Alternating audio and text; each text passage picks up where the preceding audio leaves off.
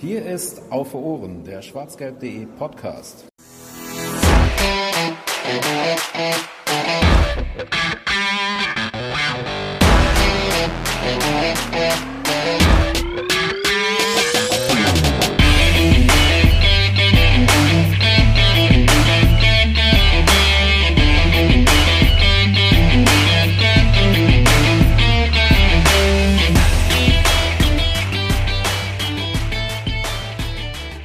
Vorne klingelt's, hinten nicht. Ein schlechter ist der Haaland nicht. Und damit herzlich willkommen zur 70. Ausgabe von Auf für Ohren. Ähm, wir sprechen heute über die vergangenen Spiele bei Borussia Dortmund und die sind allesamt positiv gelaufen. Also nach der letzten regulären Ausgabe vor der Vorschau auf das PSG-Spiel Kontrastprogramm par excellence. Also ich bin sehr gespannt, wie das heute laufen wird. Aber ich kann schon mal vorwegnehmen, ich glaube, Fanny ist nicht ganz so gut gelaunt heute. Hallo Fanny. Doch, eigentlich schon. Ich war sehr, war sehr gut gelaunt, bis mir dann hier an den Kopf geworfen wurde, was, dass wir einfach jetzt, weil es gut läuft, auch einfach über Gott und die Welt und seinen Hasen reden können. Und äh, wir somit einfach diese Sendung komplett aufblähen. Aber sonst geht's mir ganz gut. Ich fühle, fühle mich ein bisschen bestätigt und, und bin froh, dass wir wieder in einer dieser Phasen sind, wo wir Lucien Favre nicht direkt vor die Tür setzen wollen. Ihr hört sie im Hintergrund kichern. Hallo Larissa. Hallöchen. So, und äh, ich glaube, Volker hat sich mal wieder nur der Technik gewidmet und spricht nicht mit, aber er hört zu. Hallo Volker. Schönen guten Tag. Ach, sprichst du doch mit. Jetzt hast du mich ja aufgefordert. Schön. Du könntest auch im Nachhinein so ein Grillenzirpen einspielen, wenn er gefragt wird. Jetzt ist schon zu spät. Ähm, ja, also die vergangenen Spiele. Lasst uns doch einfach direkt eintauchen ins Thema. Das sind nämlich die Spiele gegen äh, die SG Eintracht Frankfurt, gegen Paris Saint-Germain und gegen den SV Werder aus Bremen. Und ähm, die liefen allesamt sehr gut. Ich, äh, wir, sollen wir über einzelne Spiele sprechen oder sollen wir gesammelte ähm, Beobachtungen teilen.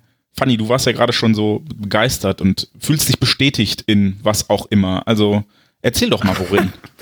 in, in darin, dass nicht alles so schlecht ist, wie es vielleicht schon mal vor, wann haben wir uns das letzte Mal gesprochen? Wie es beim letzten Mal aussah. Ähm, und dass es vielleicht auch einfach mal, ja, ein bisschen gut ist, mal so ein bisschen auf die Bremse zu treten, wenn es um, um Kritik geht oder sowas. Ne? Äh, wir haben letztes Mal darüber gesprochen, nachdem wir im Pokal ausgeschieden waren und äh, gegen Leverkusen verloren hatten, dass der BVB Gefahr läuft, ja, weiß ich nicht, Champions League Plätze zu verpassen und so weiter. Und auch wenn viele Kritik oder ich ja versucht habe, die Kritik zumindest in so ein größere und, und generelle Diskussion äh, Wege zu, zu führen, ähm, ja, finde find ich es ganz schön, dass man zumindest in den letzten drei Spielen gesehen hat, ähm, dass es auch ganz schnell wieder anders aussehen kann. Ne? Ich meine, das waren jetzt drei Spiele mit sechs, acht zu eins Toren ähm, und, und eigentlich auch 270 Minuten Fußball, die ja über ja, 45, 90, ja, die war schon über äh, 180 Minuten mal auch tatsächlich sehr überzeugend waren, würde ich mal sagen, wenn ich jetzt gegen Frankfurt vielleicht eine Halbzeit rausnehme und gegen Werder vielleicht auch die erste Halbzeit rausnehme, wobei ich da auch noch viele positive Sachen dran finden kann. Dann war, war, war das halt echt schon ganz gut. Und jetzt sieht die Welt dann eben schon wieder anders aus. Das ist auch alles natürlich immer noch auf einem Fundament jetzt gebaut, wo, wo wir auch genauso gut auf der anderen Seite aufpassen müssen. Jetzt nicht ähm, ja, wieder, ja, wie, wie, wie möchte ich es formulieren? Blauäugig zu denken, dass, dass jetzt alles wieder von, von alleine läuft oder sowas. Aber wo es auf jeden Fall ähm, ja, wieder besser aussieht. Ne? Ich meine, die Meisterschaft, wenn man dann noch äh, über sie reden möchte und äh, an sie gucken möchte, ist, ist noch drin. In der Champions League sieht es gut aus. Ja, und das macht es halt ein bisschen angenehmer und, und schöner im Moment Fan zu sein. Und darüber bin ich sehr dankbar einfach. Kurz zur Einordnung äh, die aktuelle Tabelle. Äh, auf 1 der FC Bayern München, dann kommt äh, dieser Dosenbrause-Club aus Leipzig mit 48 Punkten, die Bayern 49 Punkte, wir auf 3 mit 45 Punkten. Dann folgt äh, der Pferdeclub aus Gladbach mit 43 Punkten, aber einem Spiel weniger. Ähm, sollten sie das gewinnen, sind wir also Vierter und haben dann auch nur zwei Punkte Vorsprung auf Bayer Leverkusen. Und ähm, dahingehend ist es vielleicht doch noch nicht so sonnig, wie Fanny gerade empfindet, weil wir ja nur zwei Punkte davon weg sind, nicht in der Champions League zu spielen nächstes Jahr. Ja, aber genau das habe ich ja auch gesagt. Also ich habe ja auch gesagt, dass wir schon ein bisschen vorsichtig sein müssen und das jetzt nicht alles durch die komplett rosarote Brille sehen sollen. Ne? Also, aber was man sehen kann, ist vielleicht, dass sich in den letzten Wochen zumindest mal der Abstand zum ungeliebten Nachbarn mal deutlich vergrößert hat. Die sind ja schon mal neun Punkte weg. Ähm, ja, Leverkusen, da tut halt weh, dass wir da letztes Mal nicht gewonnen haben. Tatsächlich immer noch ein bisschen, sonst wäre man da wahrscheinlich schon ein bisschen entspannter. Leverkusen hat übrigens sechs der letzten sieben Pflichtspiele in der Bundesliga gewonnen Ja. und spielen am Wochenende in Leipzig. Hihi. Und da muss ja jemand mal verlieren. Oder beide Punkte Im liegen lassen. Idealfall Geht ja spielen auch. beide unentschieden, ja. Ähm, und auch, äh, da, das finde ich übrigens auch noch, äh, noch positiv, äh, wo wir gerade bei den schönen Sachen des Lebens sind und schönen Sachen der Bundesliga. Der BVB hat nämlich nächste Woche ein Heimspiel und äh, gegen den SC Freiburg. Und ähm, da glaube ich auch, dass da ja, dass da einfach der nächste Schritt und, und der nächste Sieg kommen muss und bin auch relativ überzeugt davon, dass der auch kommen wird. Ne? Also wie gesagt, alles immer noch vorsichtig gesehen. Aber zu Hause haben wir zuletzt ja unter Beweis gestellt, dass wir da eine Macht sind. Und dann sehe ich Freiburg jetzt nicht als diejenige Mannschaft, die uns da jetzt in die Suppe spuckt. Dann müsste ich jetzt überlegen, dann geht's auswärts nach Gladbach. Das ist natürlich wieder eine andere Hausnummer. Wann haben wir das letzte Mal gegen Gladbach verloren? Das ist doch schon eine Weile her, oder? Eine Bundesliga?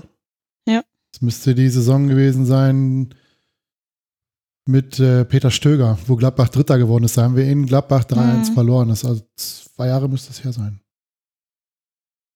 In der Hinrunde zweimal innerhalb von einer Woche, zwei Wochen gegen äh, Borussia Mönchengladbach Zehn gewonnen. Tage, Aber glaube ich, ja. Mhm. ähm, da sprechen wir noch nicht drüber. Wir gucken noch zurück zuerst. Äh, Larissa, fandst du auch, dass der BVB in den letzten drei Spielen 180 gute Minuten auf, aufs Parkett gelegt hat? Ähm, man könnte es vielleicht noch ein bisschen genauer fassen, so dass man sagt, bis zur 33. haben wir nicht so gut gespielt und dann. Ja, aber grundsätzlich stimme ich Fanny zu. Das war schon deutlich besser als zuletzt. Ich habe zugegeben nicht damit gerechnet, vor der Woche mit ähm, Frankfurt, Paris und so weiter, dass das eine positive Woche wird. Ich habe so damit gerechnet, wir machen Frankfurt, irgendwie gewinnen wir vielleicht und kriegen dann von Paris so die Hucke voll, um dann Bremen noch ein paar Punkte zu schenken, weil es ja auswärts. War da natürlich sehr, sehr, sehr positiv überrascht und habe mich sehr gefreut, dass das dann doch alles ein bisschen anders kam. Ähm, ja, gerade auch gegen Paris, auch mal wieder gegen einen richtig großen Gegner gut gespielt und auch gewonnen, verdient gewonnen. Und in Bremen dann auch mal, auch wenn es nur Werder Bremen war, ja, die momentan jetzt nicht unbedingt das Maß aller Dinge sind, aber auch dort mal wieder auswärts auch ein zumindest über 45 Minuten lang vernünftiges Spiel ähm, aufs Parkett gebracht und unsere Auswärtsbilanz ein bisschen aufgebügelt. Das ist schon alles nicht so verkehrt. Ich finde auch vor allen Dingen das, das Auftreten in den Spielen. Ne? Also es ist, es ja, sind ja nicht nur die Ergebnisse, sondern auch die Art und Weise, wie man da gespielt hat, fand ich vor allen Dingen dann äh, sehr positiv. Ne? Also Frankfurt ist jetzt am weitesten weg und deswegen schon ein bisschen verschwommen näher. Aber da hat man auch schon eigentlich eine überzeugende Leistung gebracht. Und bei Paris und, und Bremen, die habe ich halt noch präsenter auch vor Augen. Vor allen Dingen die, ja, was wir so oft an Grundtugenden hier besprochen haben oder so. Ähm, Einsatz, Leidenschaft, Wille, das zu sehen, ähm, auch mal unangenehm zu sein. Das, was wir letztes Mal so sehr kritisiert haben, dass bei einem kleinen Gegenwind äh, der BVB große Schwierigkeiten hat. Und, und Paris Saint-Germain war jetzt vielleicht jetzt nicht der große Gegenwind, aber halt eine eine sehr namhafte und, und ja immer noch qualitativ hochbesetzte Gruppe, äh, Truppe. Und, und Werder hat zumindest ein bisschen unangenehmer gespielt. Und in beiden Spielen hat der BVB Gegenwehr gezeigt. Ne? Also allen voran Emre Can äh, zu nennen, der, der ja nur bosshaft über den Platz watschelt und, und, und ähm, da alles interessante Kombination von Wörtern auch, ja. Ich wollte Äh, gerade sagen, also wie watschelt man nur bosshaft über den Platz geht und, und einfach eine Körpersprache hat, äh, dieser Zweikampf gegen Neymar, ähm, wo er den da an der Seitenlinie da noch mit, mit der Hacke oder mit seinem hinteren Fuß oder so dann noch, noch im Feld hält und sowas alles. Und ich finde, das überträgt sich dann auch auf viele Spieler. Und, und das ist einfach schön zu sehen. Das hat mich einfach sehr gefreut, dass ich sowas wieder sehe. Das war gegen Frankfurt, glaube ich, wenn ich es richtig in Erinnerung habe, auch schon in der einen oder anderen Szene zu sehen, dass man einfach von der Körpersprache wieder ganz anders auftritt. Und, und da ist Emre Can tatsächlich eine ganz wichtige Verpflichtung, also zumindest in, in diesen ersten Wochen, die er äh, jetzt beim BVB ist, gewesen. Äh, wir haben ja beim letzten Mal zumindest darüber gesprochen, dass er äh, in den Interviews da ähm, schon mal sehr viel, sehr richtig, sehr schnell analysiert hat. Und ähm, ja, aber das auch eben auf den Platz zu bringen und da ähm, ja, Fouls zu spielen, in die Zweikämpfe zu gehen und so. Und ich finde wirklich, das überträgt sich auch auf andere Spieler. Ein Axel Witzel gefällt mir im Moment zum Beispiel wieder deutlich äh, besser. Ähm, was vielleicht daran liegt, dass er ein bisschen sogar den offensiveren Part neben Chan spielt oder sowas. Und, äh, dann Axel Sagadou war gegen Bremen und auch gegen Paris überragend und, und hat, sich, hat sich da in die Zweikämpfe reingestürzt und diese geführt und gewonnen. Ähm, Lukas Piszek, äh, wo wir beim letzten Mal ja auch schon deutlich kritischere Worte gefunden haben, ähm, macht auch auf einmal klasse Spiele in der Dreierkette und, und, und, und ähm, ja, er setzt Akanji dann, so wie auch von uns gefordert, dann auch im Moment äh, sehr gut. Und ja, das, das ist eben wirklich ein ganz anderes Auftreten, was mir sehr gut gefällt aktuell. Volker, hältst du Emre Can auch für die eine Stellschraube, die alles zum Positiven gedreht hat? Zumindest, also ich sehe sie für die wichtigste Stellschraube, was die defensive Stabilität äh, anbelangt. Ähm, Gerade gegen, gegen PSG war das gemeinsam mit Axel Witzel schon eine ziemlich, ziemlich gute Vorstellung, was sie da abgeliefert haben. Also es kam ja kaum wirklich was in Richtung Tor, wo die, wo die Viererkette bzw. Dreierkette noch hätte eingreifen müssen, weil die beiden vorne einfach schon sehr viel weggebügelt haben in, äh, bei den Angriffen der äh, Franzosen. Ähm, ansonsten ist der andere Faktor natürlich der Kollege vorne, der Erling, der einfach, äh, ja, weiß ich nicht, also das Tor gegen Paris, das 2-1 war fantastisch. Da einfach mal aus 20 Metern oder 22 Metern das Ding einfach mal mit ordentlich Tempo aufs äh, Tor zu bringen und mal gucken, ob das Fangnetz das alles aushält. Man hört das ja auch richtig schön scheppern im Metall, wenn der Ball hinten ins Tor geht. Das ist schon äh, nicht schlecht. Ansonsten zeigt halt die ganze Mannschaft, in den, in den drei Spielen eine, andere Art der mannschaftlichen Geschlossenheit, finde ich. Also sie wirkt nicht mehr ganz so, so offensiv, wie sie es wie es noch gegen Leverkusen zum Teil war, auch planlos offensiv, sondern das hat mit dem mehr, bisschen mehr Struktur. Und äh, da gehören dann halt alle dazu, inklusive Trainer, der das ja irgendwie hingekriegt hat, den, äh, den gerade den Hakimis und äh, Guerreros dieser Welt das zu vermitteln, dass es nicht darum geht, äh, jedes Mal vorne 6, 7, 8, 12 Tore zu machen, sondern dass es auch mal darum geht, hinten zu Null zu spielen. Und das hat man jetzt in zwei Spielen geschafft und gegen Paris halt nur ein Gegentor kassiert, was sehr unglücklich gefallen ist, immer nach meiner Meinung nach. Ansonsten haben sie sie relativ wenig zugelassen. Spaßfakt an der Stelle, Borussia Dortmund ist jetzt mit neun Clean Sheets, wie man so schön sagt, also weißen Westen, die Mannschaft mit den meisten Spielen ohne Gegentor in der Bundesliga. Und das ist eine Statistik, die ich nicht geglaubt hätte, wenn ich sie nicht selbst angelegt. Nein, die ich nicht geglaubt hätte bei der Anzahl an Gegentoren, die wir bekommen haben. Aber ähm, da, da muss ich Fanny vielleicht noch mal ein bisschen darauf hinweisen. Er sprach ja von 8 zu 1 Toren in den letzten drei Spielen. In den zwei Spielen davor gab es aber auch sechs Gegentore. Sieben sogar. Entschuldige, sieben Gegentore. Ja, absolut. Also, ja, ähm, das stimmt. Da haben wir die Probleme, glaube ich, nicht grundlos angesprochen. Äh, eine Frage, die mir bei, bei Emre Can in den letzten Wochen immer wieder so durch den Kopf ging, als ich ihn habe spielen sehen. Ähm, wenn Julian Brandt dann jetzt irgendwann wieder fit sein sollte, ja. hat er schon die ersten Minuten gespielt und ähm, wie, wie stellen wir denn das Mittelfeld dann auf? Und nochmal eine, eine ganz verwegene Frage. Bleibt Axel Witzel dann draußen? Das ist eine gute Frage. Ich hoffe, sie wird damit beantwortet, dass wir dann, dass wir sie mit äh, variabler beantworten können und, und in Richtung äh, des Gegners orientiert vielleicht. Ähm, dass man dann halt schaut, ja, gegen wen, gegen was für eine Mannschaft spiele ich und spiele ich gegen eine Mannschaft wie Paris Saint-Germain zum Beispiel, die mit sehr viel Offensivpower kommt, ähm, dann greife ich vielleicht auf Witzel und Schahn zurück, weil die ein bisschen mehr Defensivkraft ähm, noch mitbringen, als es Julian Brandt zum Beispiel tut. Und äh, wenn jetzt eine Mannschaft wie, weiß nicht, Freiburg jetzt am Wochenende, ähm, die kommt ins Westfalenstadion und man da jetzt nicht erwartet, dass die äh, erstmal ähm, auf Teufel komm rauf nach vorne spielen wird, dass man sich dann vielleicht anders aufstellt. Und dann kann es durchaus sein, so wie du äh, sagst, dass ähm, Axel Witzel vielleicht mal draußen bleibt und eine Pause kriegt, dann ja auch durchaus, ähm, kann man ja auch positiv drehen. Ähm, kann mir aber auch durchaus vorstellen, dass man es dann ein bisschen sogar äh, im Großen und Ganzen so ein bisschen ändert vielleicht. Und dann stellt man vielleicht Witzel und Brandt ähm, im zentralen Mittelfeld auf und setzt Schan dann in die Dreierkette rein und lässt Lukas Spischek zum Beispiel mal ein Spiel regenerieren oder sowas. Ähm, also anders habe ich gerade Schwierigkeiten, mir da jetzt genau was vorzustellen, weil diese Mannschaft, die sich jetzt in den letzten drei Spielen so ein bisschen eingespielt hat, so ein bisschen zu Stammelf geworden ist, da jetzt immer nur, da auf Teufel komm raus, Julian Brandt reinzukriegen, ähm, fällt mir schwer, weil, ja, Naja, so leid es mir tut, die halt gut funktioniert hat, zuletzt. was aber ja vielleicht auch noch eine Option wäre, wäre Brand auf der 10, solange Reus vor allem noch ausfällt und irgendwie zwei Spitzen, dann Haaland und Sancho oder was auch immer. Wäre auch eine Möglichkeit, ja. Was ja auch wieder überlegt. dann mehr in diese Richtung variabler gehen würde, ne? Also ja, ja, das war nur müsste- noch eine weitere ja- Möglichkeit Genau, zu deinen ja. aufgezählten. Müsste dann ja noch nicht mal so zwei spitzenmäßig laufen oder sowas, sondern man könnte dann ja einfach. Lass mich überlegen. Haaland vorne, die zwei, wieder so ein vier, nee, drei, Ja, du kannst auch. zwei, Lass dir Zeit. fünf, haben wir nur sechs Spieler über, drei, zwei, drei, drei, zwei, vier, drei, zwei, vier, eins wäre, wären, wären zehn Feldspieler, richtig? Ja.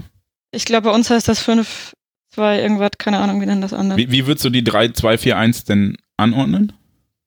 Jetzt, ja, halt die Dreierkette hinten, dann, dann Witzel, Witzel, Can und dann hast du Guerrero und Hakimi auf den Flügeln. Guerrero, ha ja, aber du hast ja so viele, so viele, so viele Flügel hast du gar nicht. Guerrero, Hakimi und Sancho ist ja auch kein Zehner.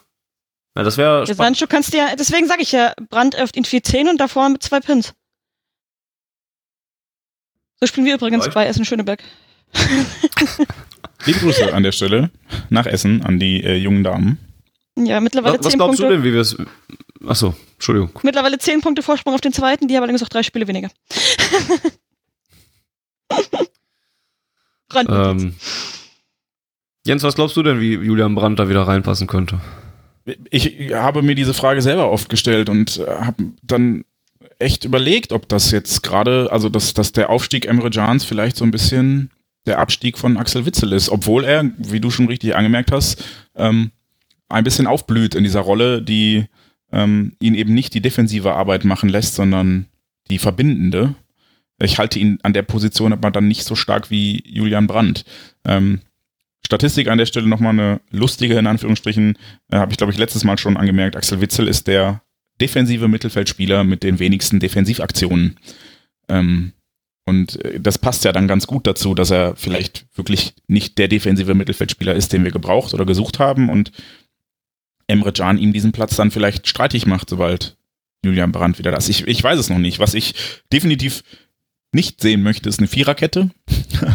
das ist gegen Leverkusen einmal herrlich in die Hose gegangen und ähm, deshalb würde ich mir wünschen, dass das in der Grundformation auch für, für Guerrero, der das gut macht, möchte ich an der Stelle kurz nochmal erwähnen. Also der wurde ja unter Tuchel, wurde er ja schon immer als der Bessermacher betitelt vom Kicker. Ähm, und aktuell merkt man es auch wieder, weil er sich halt wirklich äh, nochmal spielerisch aus Situationen lösen kann, was ein Nico Schulz oder auch ein Marcel Schmelzer nicht können. Und ähm, deshalb finde ich das, finde finde ich ihn echt sehr gut und wollte ihn nochmal explizit loben. Ähm, aber er ist wahrscheinlich von Hakimi und ihm noch derjenige, der am ehesten in der Viererkette spielen könnte, während Hakimi ja auch heute leider noch ein paar katastrophale Ballverluste mit einstreut. Deshalb ähm, möchte ich einfach keine Viererkette sehen und da, dadurch sind wir ja schon so ein bisschen limitiert darauf, dass wir dann mit einem oder zwei Sechsern spielen sollten. Vielleicht ähm, sehen wir dann auch, wenn Reus wieder da ist, äh, Jan, Brandt und Reus in der Mitte, in der Zentrale und dann halt noch äh, ja, ein Stürmer vorneweg vielleicht. Also andere. Ich glaube auch, Ähm, die Rotation wird uns da auch, also die wird halt auch einfach zwangsläufig dazu führen, dass da halt was passieren wird. Ne? Also Wenn Borussia Dortmund jetzt tatsächlich noch irgendwie mehr in der Champions League spielen würde und, und da nochmal zwei Spiele und zwei Wochen, zwei englische Wochen mehr hätte, ähm, dann muss man ja irgendwann auch tatsächlich mal reagieren und ein bisschen mal hier und da was austauschen und die Belastung dann halt ähm, steuern. Ich weiß jetzt gar nicht, wann Viertelfinalspiele. Nach dem Ah. Münchenspiel. Die werden in der Osterzeit, ne? In den Osterferien sind die angesetzt. Ähm, ja, Der kann Fanny dann auch wieder hinfahren. Ja, da bin ich jetzt mittlerweile in Schottland. Aber naja, Hinsp Hinspiel wenn, würde, glaube ich, wenn, noch wenn, gehen. wenn. Genau, wenn großes Corona Wenn ist da auch noch hinter. Auch, auch das, ja, mehrere Zweifel große auch an meinem. Spanienurlaub. Ja, aber wenn Corona kommt, dann dürfen die auch gar nicht in, einer, in anderen Ländern Fußball spielen. Dann Wird das an der Playstation auch. ausgetragen. Nur mit Atemschutzmaske dann. äh, hätten wir, glaube ich, auch ganz gute Chancen, oder? Wenn das an der Playstation ausgetragen wird. Kommt Warum ist gegen nicht mal so wen. krass? Ich glaube, wenn es gegen Dembele geht, dann wird es problematisch. Der ist verletzt, der darf nicht. Oder ist das dann sein 75. Spiel und wir kriegen nochmal 5 Millionen? Das wäre natürlich Auch gut. interessant. Ähm, Das müsste man dann festlegen. Also, wie gesagt, ich glaube, äh, durch Rotation erledigen sich die Sachen vielleicht und hoffentlich dann auch so ein bisschen. Und ansonsten hoffe ich halt, dass die Antwort tatsächlich so ein bisschen Variabilität ist. Das wäre einfach mal schön. Volker, nachdem Wenn wir sich in den letzten Nicht noch einer Wochen, verletzt. ja, darauf wollte ich jetzt gerade zu sprechen kommen, nachdem wir in den letzten Wochen ein bisschen ähm, gemerkt haben, dass es uns gut tut, nicht zu rotieren, denn die letzten drei Spiele, die wir allesamt gewinnen konnten, wurden alle mit der gleichen Startformation bestritten. Ähm, wie würdest du denn die Mannschaft in den kommenden Wochen aufstellen? Also ich glaube, wenn es keine Verletzten oder irgendwelche Formschwächen im Training gibt, wird da gegen Freiburg nichts ändern. Ähm, Und dann muss man halt, finde ich, immer darauf reagieren, wenn man also feststellt, dass, dass irgendein Spieler nicht in Form ist, wie auch immer, oder überspielt ist, wenn jetzt noch mehrere englische Wochen hinzukommen, dass man dann rotiert. Aber nur rotieren wegen des Rotierens willen, ähm, das haben wir in Bremen beim Pokalspiel gesehen, das hat überhaupt nicht funktioniert. Ja. Und deswegen äh, habe ich da mal so ein bisschen meine Bauchschmerzen. Und wenn Julian Brandt dann, was weiß ich, vielleicht gegen, gegen Gladbach, Paris und äh, im Derby halt nicht von Anfang an spielt, weil Schan und Witzel das immer noch sehr gut machen, dann ist es halt so. Ähm, er wird seine Chancen wieder kriegen, das wissen wir alle, wie das äh, im Fußballsport läuft. Und äh, von daher mache ich mir da ehrlich gesagt nicht so wirklich Gedanken darüber, wie das aussieht, wenn, wenn auch Marco Reus wieder zurückkommt. Ich finde ja tatsächlich Marco Reus eine sehr interessante Personalie an der Stelle. Also Aber die Ähm. dauert halt noch, ne? Also ich gehe bei Marco Reus nicht davon aus, dass er also frühestens zum Heimspiel gegen den FC Bayern München am 4.4. Ich kann mir nicht vorstellen, dass er beim Derby oder der Woche drauf gegen Wolfsburg schon wieder zum Kader gehört. Ähm, und dann äh, wird sich ja auch zeigen, ob wir noch international dabei sind, weil dann spielen wir ja äh, innerhalb von 21 Tagen, glaube ich, sieben Spiele oder so. Das ist dann nicht ganz ohne. mal gucken, gab es auf der BVB-Seite nicht irgendwann mal dieses Lazarett? Nee, ne? Also ich habe irgendwo jetzt die Tage gelesen, Ja, dass die- Reus die wohl noch nicht so weich ist. Äh, nicht so weich, nicht so weit ist. So weit Ja. ist er. Er hat, glaube ich, selber gesagt jetzt, äh, da- dass er Der jetzt hat eben- mögl möglichst schnell ins äh, Mannschaftstraining zurück will. Nächste Woche, glaube ich, meine ich. Und dann Aber schauen. besser wäre es doch, gerade weil wir uns den Luxus ja aktuell sogar dann in Anführungsstrichen erlauben können, dass er sich halt noch Zeit lässt. Ne? Also er kann ja gerne ins Mannschaftstraining zurücksteigen, äh, zurück einsteigen oder zurückkommen, aber dass er sich halt Zeit lässt äh, mit, mit seinem Comeback. Also er muss ja nicht, er ist ja nicht gezwungen, jetzt unbedingt wieder ganz schnell fit zu, äh, fit zu werden, weil die Mannschaft von ihm äh, komplett abhängig ist. Das Thema ist zum Glück äh, auf anderen Schultern gelastet und äh, da hat er ein bisschen mehr Zeit, sich für den Saisonendspurt, wo er dann nochmal wichtig wird, ähm, da entsprechend äh, sich die Kräfte zu holen, die er braucht. Weil bei allem, was, was Jens ja auch schon gesagt hat, die Tabelle, zwei Siege sind gut seit, den, seit der Niederlage in Leverkusen, aber wir haben auch tabellarisch äh, weder nach vorne noch nach hinten irgendwas gut gemacht. Ja, die einzigen, die uns aktuell einen Gefallen getan haben, waren die Gladbacher, weil sie unentschieden gespielt haben letztes Wochenende. Aber die haben halt noch das. Spiel zu Hause gegen den ersten Mhm. FC Köln.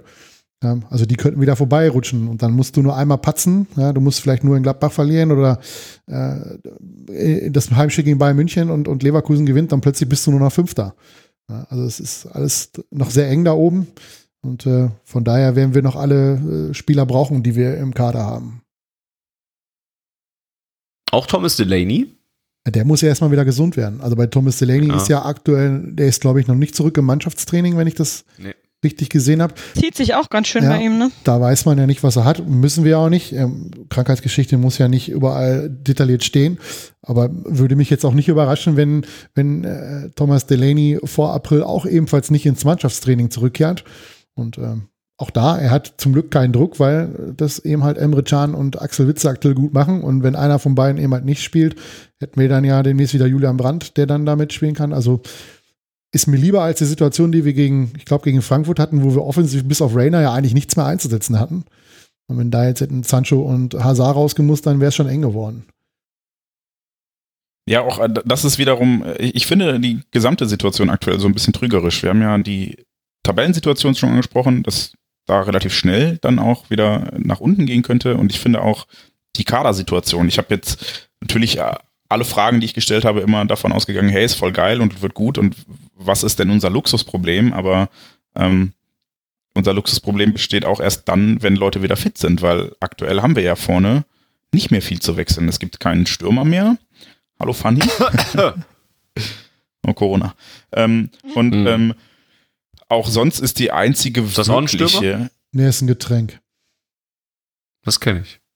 die einzige wirkliche Wechseloption, die zumindest gefühlt noch Qualität mit sich bringt. Und da möchte ich Mario Götze jetzt nicht zu nahe treten, aber er ist es nicht, sondern äh, Giovanni Reina. Und ähm, wenn sich jetzt noch 17. einer verletzt da vorne, ja, oder man auch einfach mal bedenkt, dass Reina erst 17 ist, dann ist da auch schon alles sehr, sehr dünn. Also es ist alles eine, eine für mich so eine sehr schöne, sehr angenehme äh, Situation gerade und wir sollten diese Euphorie auf jeden Fall auch mitnehmen, aber ähm, wenn sich einer verletzt, in, in welchem Mannschaftsteil auch immer, dann wird es halt auch wieder kritisch. Es ist sehr fragil, ja, das sehe ich genauso. Deswegen meinte ich das ja auch eingangs mit dem, dass, dass man auch ein bisschen aufpassen muss, äh, das jetzt alles nicht zu, zu leicht zu sehen und zu schön zu sehen. Ähm, denn, und da gehört das zu, was du gesagt hast, wenn sich da jemand verletzt, aber auch das, was Volker gesagt hat, wenn dann mal wieder so eine Niederlage kommt die, und die Konkurrenz halt punktet. Wir sind gerade auch so ein bisschen in so einer Saisonphase, wo es jetzt nicht mehr so ist, ähm, dass jede Mannschaft mal irgendwie Punkte liegen lässt von denen, die da oben steht, sondern diese, diese kleine Vierer-, Fünfer-Gruppe, die sich da oben gebildet hat, die punk punktet im Moment sehr konstant. Ähm, und deswegen ist das wichtig, dass wir jetzt die letzten Spiele gewonnen haben, aber man hat halt eben keinen, ja, keinen Fortschritt gemacht, nur in dem Sinne halt, dass man keine, keine Punkte verloren hat, ne? Ja, und dann ist jetzt eben die Frage, was passiert bei, bei Rückschlägen, ne? Verletzungen oder mal das erste Unentschieden oder den, die erste Niederlage mal wieder oder sowas, ne? Dann drehen wieder alle am Teller, rufen Favre raus und äh, wir machen wieder eine Krisensitzung und diskutieren hier wieder zwei Stunden. Und es kommt halt jetzt Ähm. in den nächsten Spieltagen zu sehr, sehr vielen direkten Duellen oben. Ne? Also jetzt nächstes Wochenende Leipzig gegen Leverkusen, dann danach das Wochenende sind wir in Mönchengladbach zu Gast. Darauf das Wochenende ist Mönchengladbach zum Beispiel in Frankfurt zu Gast. Ähm, Mhm. Und dann kommt es zum Duell zwischen Gladbach und Leverkusen am darauffolgenden Spieltag. Dann kommen die Bayern zu uns. Ähm, also es ist alles jetzt die entscheidende Phase. Und äh, umso besser, wenn Dortmund da jetzt noch viele, viele mögliche Punkte holt aus den nächsten Spielen. Also die nächsten beiden Heimspiele müssen auf jeden Fall gewonnen werden. Ähm, da geht da kein Weg dran vorbei. Und wenn sie natürlich das Duell in Gladbach gewinnen, wäre das ein Riesenschritt in Richtung Champions League. Und äh, wenn wir die safe haben, können wir dann vielleicht auch noch ein bisschen von mehr träumen. Aber aktuell geht bei mir der Blick wirklich eher nach unten, weil das halt super eng ist. Na, ich gucke einfach in beide Richtungen. Also ich gucke eigentlich immer, was machen die, die unter uns stehen, spielen und die Blauen und was machen die, die oben äh, so, so da zurecht spielen. Bei Leverkusen kommt natürlich hinzu, dass der Volland sich jetzt verletzt hat. Der ist raus für die Saison, wenn ich das richtig gelesen habe, mit einem so einem Mhm. Mosesbandanriss. Und Ähm, bei Bayern hat sich jetzt heute am Tag der Aufzeichnung frisch äh, Robert Lewandowski verletzt und Ja, das sehe ich nicht als eine große. Schwächung an, wenn ich mir angucke, wie die Bayern in den nächsten Wochen spielen müssen. Äh, Glaube ich nicht, dass das für die ein großes Problem ist. Ähm, ich ja, aber die Bayern sind schon stark abhängig von Robert Lewandowski. Also mh, gegen Paderborn waren die auch schon sehr froh, dass sie den hatten. Ne? Also ich glaube auch, dass es äh, spielplanbedingt, ne, einen Monat später wäre das sicherlich ein bisschen ähm, kritischer geworden für die Bayern oder sowas und die werden das wahrscheinlich auch relativ gut auffangen können, wenn Thomas Müller jetzt vorne drin steht oder sowas. Aber wenn ich mir angucke, wie, was für eine Saison erstens Robert Lewandowski spielt, zweitens, was für eine Rolle er im System der Bayern hat und drittens, wie oft sie auch einfach schon in dieser Saison auf ihn angewiesen sind, ist das auch noch nicht so ganz mm, ohne, dass, dass der jetzt einfach nicht mehr. Größte Problem für ihn ist. ist natürlich, wenn er jetzt vier Spiele fehlt und macht äh, Haaland in der Zeit mal acht bis zehn Treffer. Ja, der hat aufgeholt dann. Ja. Dann ist es plötzlich eng um die Torjägerkanone. Nein, Das wäre natürlich Spaß extrem kultig. Ähm, Champions League natürlich auch, ne? Sind jetzt beide bei 10 Treffern. Jetzt äh, verpasst er das Rückspiel in, äh, nee, zu Hause gegen London. Äh, während der Haaland noch in Paris spielen darf. Ne? Das ist, äh, ja. Aber Ja. klar, natürlich, wir müssen das jetzt irgendwie ausnutzen, weil ich glaube auch, dass Haaland irgendwann mal eine Pause braucht. Der sieht zwar irgendwie nicht Ach. danach, der sieht zwar irgendwie nicht danach aus, Das- ja, aber gut, vielleicht kann er in irgendwelchen Spielen einfach mal in der ersten Halbzeit drei Stück machen, dann kann die zweite Halbzeit draußen bleiben. Das würde dann ja auch reichen. Aber es, wie, wie gesagt, ist alles sehr, sehr, es ist vor allem auch sehr, sehr abhängig von ihm. Also wenn er mal ausfallen sollte für ein, zwei Spiele, äh, aufgrund von muskulären Problemen oder so, ich glaube, dann, dann wird es schon eine haarige Nummer für uns. Hm, Weil der uns halt, Es hätte, um das doch eben aus, es um es das noch eben auszuführen, ähm, Haaland ist auch einer für mich von diesen Spielern, die es schaffen, äh, ja auch in schlechten Spielen irgendwie ihre Tore zu machen. Und das ist uns ja gerade in der, in der Hinrunde immer so ein bisschen irgendwie abgegangen ohne richtigen Stürmer, dass wir dann häufig ja nicht so wirklich äh, torgefährlich waren oder das irgendwie sehr äh, zurückhaltend aussah, was wir da gespielt haben. Und jetzt hast du halt vorne einen drin, der halt zur Not auch in der 89. noch einen reinmachen kann und aus dem Nichts irgendwie ein Tor macht. Ein echter Stürmer quasi. Und äh, who would have thought? die, die, diese äh, Qualität ist natürlich, hat man ja auch gegen, gegen Paris gesehen. Ich glaube, der hatte zwei oder drei Torchancen und hat zwei Tore gemacht. Und das ist natürlich, oder auch das Tor gegen Werder, das war so exzellentes 2 zu 0, wie halt sich so ein Ja. Stürmer bewegt. Er zeigt an, wo er den Ball hinhaben will, auf einen kurzen Pfosten. In dem Moment, wo Topak überlegt, wo der Hakimi den Ball hinspielt, ist der Ball schon im Tor. Und äh, das, das kann halt nicht jeder. Und das ist eine Qualität, die, die Dortmund jetzt äh, häufig auch über Wasser hält, finde ich. Schön auch, wie man die beiden Tore, die Haaland in Bremen jetzt gemacht hat, einmal im Pokal und einmal in der Bundesliga. Da gibt's dann ein nettes GIF, wo die so nebeneinander geschnitten sind. Ist einfach komplett identisch. So, ist auch äh, sehr schön. Wer, wer sagt ihm, dass eins davon gegen Frankfurt war? Ach so, war's das? Ja. Oh. Das äh, Tor im Pokal in Bremen war nach äh, Brands Einwechslung. Nee, nach seiner Einwechslung hat Brandt den so rübergeschaufelt und er hat den nur noch reingedippt. Ja, der wäre auch so reingegangen. Langen Pfosten, genau. Ach ja, stimmt. Ah, schade. Das wäre noch traumhafter gewesen. Ja, gut. Ähm, ja, Haaland ist fantastisch. Wer hätte das gedacht, dass ein gelernter Stürmer tatsächlich so viel Einfluss auf das Spiel von Es ist halt aber auch ein extrem guter gelernter Stürmer, das muss man ja auch Das dazu kommt sagen. erschwerend dazu. Das wir hätte ich hatten mir in der Hinrunde auch einen gelernten Stürmer dabei, ne? Der halt gefühlt nur fünf Spiele spielen durfte und dann nicht mehr. Eben, der nicht gespielt hat. Ja. Wer war Wo, da? aber ich, ich möchte tatsächlich äh, auf den Punkt eingehen, weil ich wusste und ich äh, verfolge das immer mit ein bisschen Amüsanz, wie du dich jedes Mal darüber freust, wenn Haaland trifft und jedes Mal darüber ärgerst, dass er der einzige Stürmer im Kader ist. Ähm, ich würde an der Stelle Ja. einfach nochmal das aufgreifen, was ich in der Hinrunde schon gesagt habe. Das ist, glaube ich, nicht, also, dass Haaland jetzt als Typ wichtig ist, aber nicht als Stürmer, also nicht als gelernter Stürmer, sondern als Typ, so wie er ist. Und das wird, glaube ich, jetzt nochmal klar, wenn man gerade diesen Vergleich zu Paco zieht, der auch gelernter Stürmer ist, äh, klassischer Neuner, ähm, aber halt nicht mehr diesen Einfluss nehmen konnte auf unser Spiel, wie Haaland es jetzt tut. Und ähm, das ist ja genau das, was ich damals gesagt habe. Es kommt darauf an, wie diese Position gespielt wird. Und das hätte vielleicht auch, ähm, keine Ahnung, jemand wie, wie Marco Reus gekonnt, ähm, weil wir ja gerade vor der Winterpause auch sehr zuverlässig unsere Tore geschossen haben vorne, als wir mit Sancho, Hazard und Reus vorne als Dreiersturm quasi gespielt haben. Und ähm, ja, vielleicht noch ein bisschen mehr Praise für, für Erling Haaland, der ja auch von, ich glaube, Roman Bürki war es, gelobt wurde dafür, dass er äh, so viel trainiert und auch nach dem Training noch Sonderschichten einlegt und sowas. Und Krasse Ähm, Sache.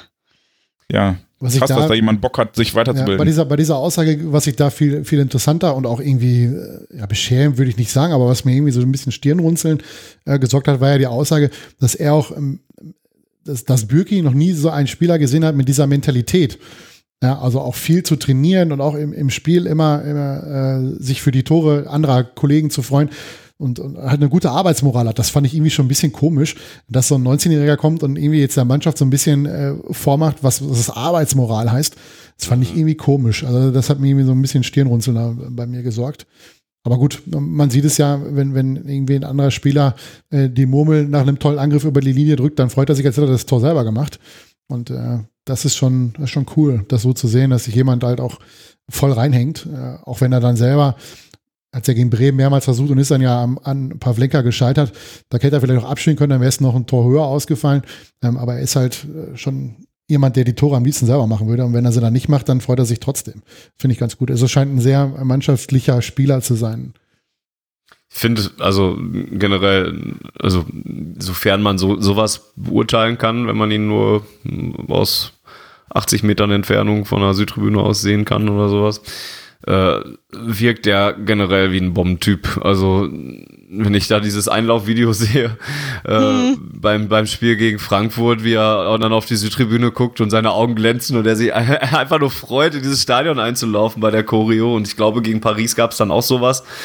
Ähm, und, und, und wie er immer einer der ersten ist, der dann, ich glaube, gegen Paris war das, wo er dann quasi der Erste war, der vor der Süd stand und sich gefreut hat nochmal und alles. Und, und in Bremen ist er auch als erster wieder dann nochmal zum Gästeblock umgedreht und so. Der hat, der, der, der strahlt einfach so viel Spaß aus und, und, und Bock auf Fußball. Ne? Das ist noch nicht mal dieses, ich, ich bin jetzt ein geiler Typ oder sowas, aber, sondern ich habe Bock auf Fußball. Und, und ich habe hier gerade eine geile Zeit und irgendwie gelingt mir auch gerade alles und das finde ich auch gerade ein bisschen geil. Ne?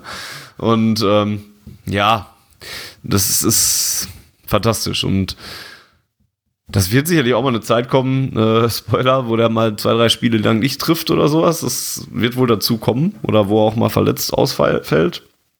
Und mir ist ja auch vollkommen klar, dass, dass ich kann jetzt leicht sagen, habe ja immer gesagt, wir brauchen einen Stürmer, dass er, dass er jetzt einer kommt, der so einschlägt, das hätte sich ja keiner so richtig äh, erträumen lassen. Und wenn der so weitermacht, müssen wir ja eigentlich schon froh sein, wenn der im Sommer noch bleibt und nicht schon für 150 Millionen irgendwo anders hinwechselt oder sowas.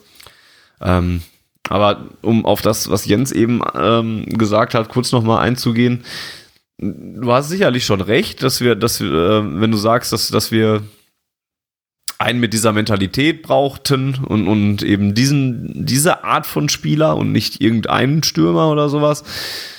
Ähm, und trotzdem glaube ich, dass ein Marco Reus das nicht so spielen kann wie, wie ein Erling Haaland oder eben ein gelernter Stürmer, weil ich finde, es ist auch immer sehr, sehr offenkundig, wie Erling Haaland seine Position interpretiert und, und wie zielstrebig er sie nach vorne ausführt. Wenn, wenn ich sehe, da, wenn unsere Jungs nicht genau wissen, wohin sie den Ball spielen sollen und der Ball nach, der Weg nach vorne hin ist aber frei, dann geht er eben zu Haaland, weil sie wissen, da ist ein, ein, das ist mein Zielspieler, im Zweifel schießt er den einfach mal drauf oder legt ihn nochmal ab oder sowas, das ist der Zielspieler.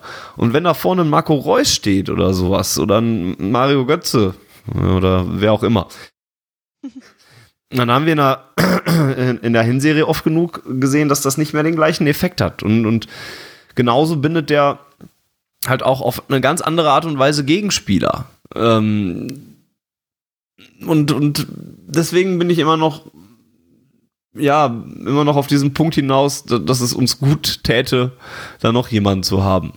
Der, der nicht so gut sein kann wie Erling Haaland, das ist mir auch klar. Aber der einfach so die, ja, die Position ähnlich interpretiert. Und, und das sehe ich einfach nicht, dass wir da jemanden haben, der die Position ähnlich interpretieren kann, wie sie Haaland tut. Und ich hoffe einfach, dass uns das nicht noch diese Saison in den Arsch beißt, weil der irgendwann auch mal regenerieren muss. Oder mal eine Pause braucht oder mal verletzt ist. Haaland ist halt im Vergleich zu Reus, äh, da wir, kommen wir auch gleich übrigens noch zu meinem Kollegen Hazard, den ich da auch immer wieder kritisiere. Ähm, Zweikampfstärker. Also wenn der seinen Körper hereinstellt, ja. ähm, um den Ball abzuschirmen, äh, das hat Hand und Fuß. Ne? Und bei Marco Reus, das ist leider bei ihm genau so, ein, so, ein, so eine nervige Attitüde, Angewohnheit, wie sie Hazard hat, dass sie halt relativ leicht äh, zu fallen, äh, zu Fall gebracht werden und während sie fallen schon in Richtung Schiedsrichter gucken und die Arme ausbreiten. Und das nervt einfach so unglaublich, ähm, weil man damit oft auch einfach äh, Möglichkeiten verschenkt, finde ich, mit dieser, mit dieser äh, Haltung ähm, statt in den Zweikampf richtig reinzugehen. Jetzt ist Reus klar, nicht, nicht, nicht, äh, gerade von der Körpergröße auch nicht jemand, äh, der mit einem hohen Ball auch was anfangen kann. Ähm, daher merkt man schon, finde ich, dass, dass man da einen großen Unterschied hat, ob da jetzt jemand steht, der das, der gelernt hat, äh, der auch die Körpergröße und körperliche Statur dafür hat, oder ob es eben halt Marco Reus ist, der, das wissen wir alle, das weiß auch Jens, seine Stärken halt nicht vorne als Stoßstürmer oder als Neuner hat, sondern eher woanders. Wobei ich, Und ich ähm, bin, äh, warte eben noch kurz, ähm, Ja. ich bin schwer gespannt, ähm, wenn Marco Reus dann irgendwann wieder fit ist, ähm, wie sehr auch er davon profitieren wird. Ähm, ich finde, dass, dass er vor allem in der letzten Saison, äh, wo auch die Hinrunde richtig gut war, vor allem auch davon profitiert hat, dass Paco vorne drin gestanden hat und ähm, ihm da äh, sich Räume aufgetan haben, wo er dann seine vielen Tore erzielen konnte. Und äh, das hat man dann halt in der Rückrunde nicht mehr so gemerkt und auch jetzt in der Hinrunde, wo, wo halt Paco dann auch nicht mehr so dabei war ähm, oder diesen Faktor gespielt hat, dass das ihm so ein bisschen abgegangen ist. Und wenn jetzt mit, mit äh, Haaland eben halt jemand da ist, der, äh, der die Position als Stürmer anders interpretiert, als er es selber machen würde, ähm, dass er dann wieder deutlich mehr Tore und Toraktionen haben wird, als er es bisher hatte. ähm, ich, ich finde Haaland allerdings an zwei Stellen tatsächlich recht schwach. Und Das eine ist wirklich das Kopfballspiel. Ja. Also äh, hohe Bälle kannst du dem auch nicht einfach. Also es ist kein. Robert Lewandowski äh, war bei uns einfach so eine Krake. Ne? Wenn du nicht wusstest, wohin, hast du den Ball lang nach vorne geschlagen und Robert Lewandowski hat diesen Ball festgemacht. Egal, du Ist konntest ja bei den- Bayern auch noch. Ja, Ja. und egal wo du ihn hingeschlagen hast, der er hat ihn erlaufen, er, er hat ihn festgemacht körperlich, also das ist schon mal noch zwei Klassen weiter oben als äh, Haaland, der nämlich auf der an der Seite schwächer, äh, an der Stelle schwächer ist und wie ich finde, äh, beim ersten Ballkontakt ganz oft. Also es sei denn, es geht um Torschuss, die sind alle großartig, aber äh, sobald du Haaland mit dem Ball, äh, mit dem Rücken zum Tor anspielst, ist das, also er, er be, be, be, ja, behält den meistens irgendwie, spielt ihn dann nochmal schlecht zurück, aber das ist noch nicht so ein flüssiges Kombinationsspiel, wie es zum Beispiel auch mit Paco der Fall war. Also der war in der Situation vielleicht nicht so körperlich, aber dafür technisch noch einen Ticken besser und ähm, ist mir gegen Paris relativ viel aufgefallen, dass, dass uns das schon auch ein bisschen noch fehlt, das wirklich einbinden zu können und ihn so einbinden zu können, dass es funktioniert. Da hat er relativ häufig den Ball verloren, weil er dann irgendwie nicht gepasst hat, schlecht gepasst hat. Ja, oder halt der Ball ihm bei der Annahme schon so weggesprungen ist, dass er gar keine Chance mehr hatte, dran zu kommen. Und ähm, da, da muss er sich definitiv noch verbessern, aber seine ähm, Mentalität und einfach diese Abschlussqualität, das ist natürlich bombastisch. Seine Sprintstärke. Auf, auf Ja. Ohrenhörer wissen übrigens mehr. Das sind beides Punkte, die vollkommen richtig sind und beides Punkte, die Konstantin Eckner schon in unserer Ausgabe zu äh, Erling Haaland Anfang des Jahres auch schon als Punkte, wo er noch Luft nach oben hat, beide noch äh, erwähnt hat. Also da hat er uns auch gesagt, der ist zwar 1,94 groß, aber so Kopfball ist jetzt nicht so seins. Und wenn er irgendwo ran arbeiten muss, dann an, an diesem ersten Ballkontakt. Und das ist ja auch irgendwie Aber- schon so ein schönes, äh, ich lasse dich gleich eben sprechen, Larissa, ist ja auch so ein schönes Luxusproblem. Irgendwie, wenn du einen Stürmer hast, der in, in acht Pflichtspielen zwölf Tore macht und du dann noch sagst, okay, die Ballannahme, erster Ballkontakt ist nicht so gut, Kopfballspiel ist jetzt auch nicht so seins und äh, da muss man auch sagen, er hat doch, meine ich mal, ist er zu egoistisch, weil er selber abschließt. Ähm, das ist natürlich auch ein, ein cooles Problem, irgendwie, mit dem wir uns dann jetzt beschäftigen. Also wenn wir sagen müssen, ja, wir haben jetzt einen Stürmer gekauft, der leider in acht Pflichtspielen noch kein Tor gemacht hat. Ja. Aber klar, er ist 19 Jahre, er, er weiß selber, dass er genug Potenzial hat. Das sagt er ja auch immer. Irgendwie hat er ja so, ein, so eine Frage von nach dem Paris-Spiel von einem Kommentator, ich glaube, der war von The Zone, der ihn gefragt hat, ob er weiß, wie gut er ist. Worauf er dann geantwortet hat, ja, er wüsste das. Er müsste trotzdem noch jeden Tag äh, entsprechende Leistung bringen. Nur dass jeden Nee, Tag er, er hat ja nicht mal gesagt, er wüsste das, sondern einfach, nee, nee, ich, also ich weiß nicht, wie gut ich bin, ich weiß nur, dass ich mich jeden Tag verbessern muss. Ah, okay, dann habe ich das, äh, Ja, so. das falsch mitbekommen. Ja, aber das, das sagt halt auch viel über seine Mentalität aus, also dass er da offensichtlich zumindestens, was das, was die Außendarstellung betrifft, ähm, da nicht schon abhebt. Ich meine, wenn du, wenn du als 19-Jähriger zehn Tore in der Champions League schießt, ähm, Ja. dann, dann kann es auch schon mal sein, dass du dann ein bisschen abhebst und plötzlich äh, mit, mit was weiß ich, äh, großen Autos durch die Gegend fährst und irgendwelche äh, was ist, Schnitzel mit, mit Goldpuder bestäubst oder so. Das kann ja auch schon mal passieren und äh, das scheint aktuell äh, nicht der Fall zu sein und äh, ja, ist so gut. Deswegen bin ich mir auch sehr sicher, dass er, äh, wenn der sich so weiterentwickelt und so hart weiter an sich arbeitet und keine große Verletzung ihn da außer Gefecht setzt oder sowas, dann glaube ich, dass der langfristig in ein, ein ganz, ganz großer Spiel, also nicht körperlich größer, aber ein, ein ganz, ganz äh, berühmter und, und, und starker Fußballspieler wird, der in zehn Jahren, über den wir in zehn Jahren vielleicht mal anders sprechen und sagen, uh, der hat bei uns damals angefangen oder sowas. Larissa, du wolltest eben noch. Äh, war jetzt, ist jetzt aber auch schon durch. Okay. Nee, also, So machen wir das hier. So lange reden, bis, bis es sich erledigt. Ja, das ist normalerweise mein Job. Ich rede einfach immer über alles drüber und äh, dann fällt es mir auch wieder ein. Ähm, Volker, du hast gerade ein bisschen ähm, Torgan Hazard kritisiert. Ähm, ich fand es halt gegen Bremen, da gab es eine Szene, ich, lass mich nicht lügen, ich glaube, es war erste Halbzeit, ähm, wo so, so ein langer Ball kommt auf den Flügel und er den Ball erlaufen kann und dann von hinten so ein bisschen angerempelt wieder sofort hinfällt. Und dann während er fällt, hebt er schon die Arme hoch, dreht sich um und gestikuliert Richtung Schiedsrichter. Mhm. Das war mir zu, das war mir zu billig. Ähm, da kriegst du keinen Freischuss für in den, in den meisten Fällen. Und da wünsche ich mir einfach so ein bisschen mehr äh, so ein bisschen mehr gegenhalten halt, dass ich nicht so bei dem erstbesten Kontakt umfalle und dass ich selbst als, als Zuschauer schon merke, okay, das war jetzt dann schon ein bisschen, bisschen viel äh, Theatralik. Wir sind ja hier nicht äh, bei Neymar, ja, der dann ja für ein bisschen viel Theatralik dann mal von Emre Can in der ersten Halbzeit mal eigentlich Ohren von Ballik ja, bekommen hat, da war Ruhe. Ja, danach ist der nicht mehr hingefallen. Es schon hatte ein bisschen Glück, dass er da nicht die gelbe Karte gekriegt hat, fand ich. Hätte man durchaus, bisschen, ja. hätte durchaus bekommen können. Ähm, ja. Aber das ist mir ein, das ist, ist eh so ein bisschen in der Formschwäche, Hazard, finde ich. Der ist jetzt nicht so äh, aktuell äh, der Mann, der da viele Akzente setzen kann. Ähm, aber sowas, ja, könnten sie sich eigentlich sparen. Und Marco Reus hat sowas auch immer mal wieder drin. Ähm, das ist mir dann zu viel Gestikuliererei dann auch. Und wenn es richtig blöd läuft, wird es halt mit Gelb bestraft. Marco Reus kann ein Liedchen von singen.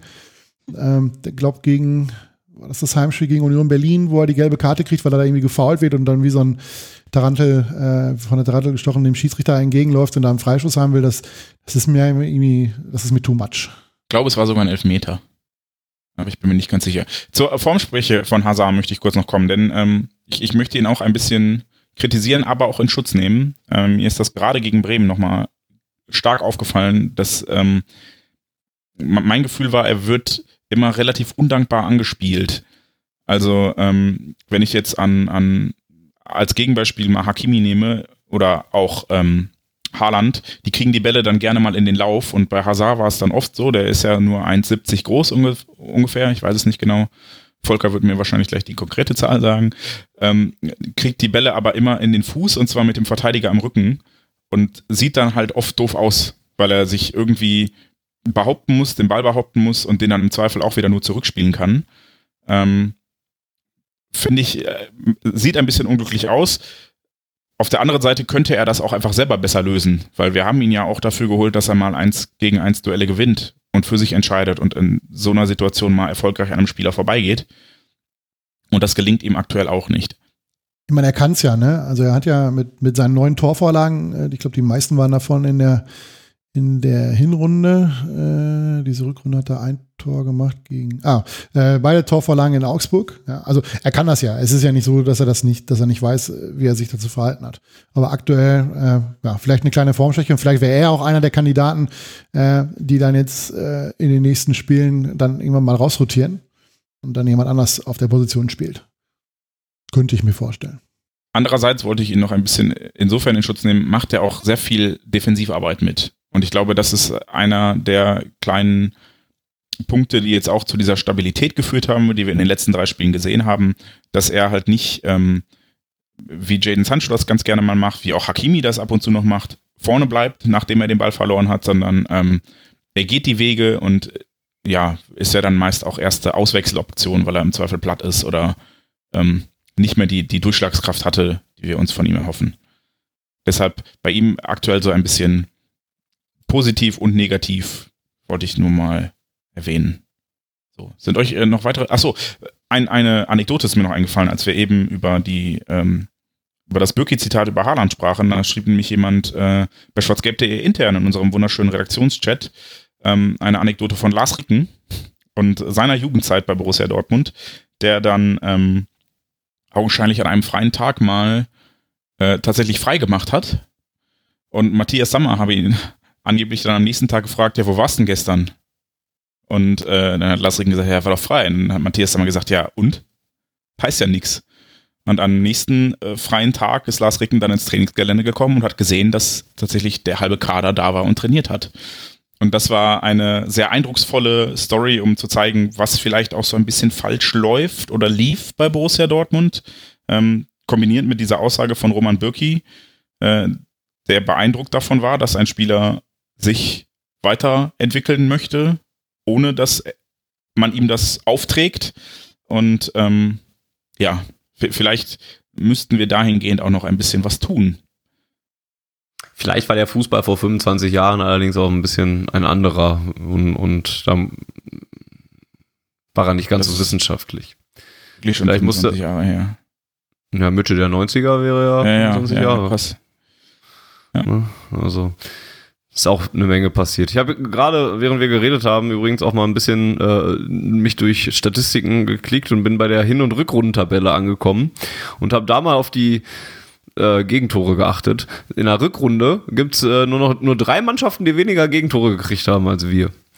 Äh, Das sind Leipzig mit fünf, Bayern mit vier und Gladbach mit sieben. Die haben ein Gegentor weniger gekriegt. Fand ich ganz interessant. Vor allen Dingen, wenn man jetzt noch bedenkt, dass wir diese acht Gegentore, die wir jetzt in der Rückrunde gekriegt haben, in den sechs Spielen, dass wir die in drei Spielen gekriegt haben. Ne?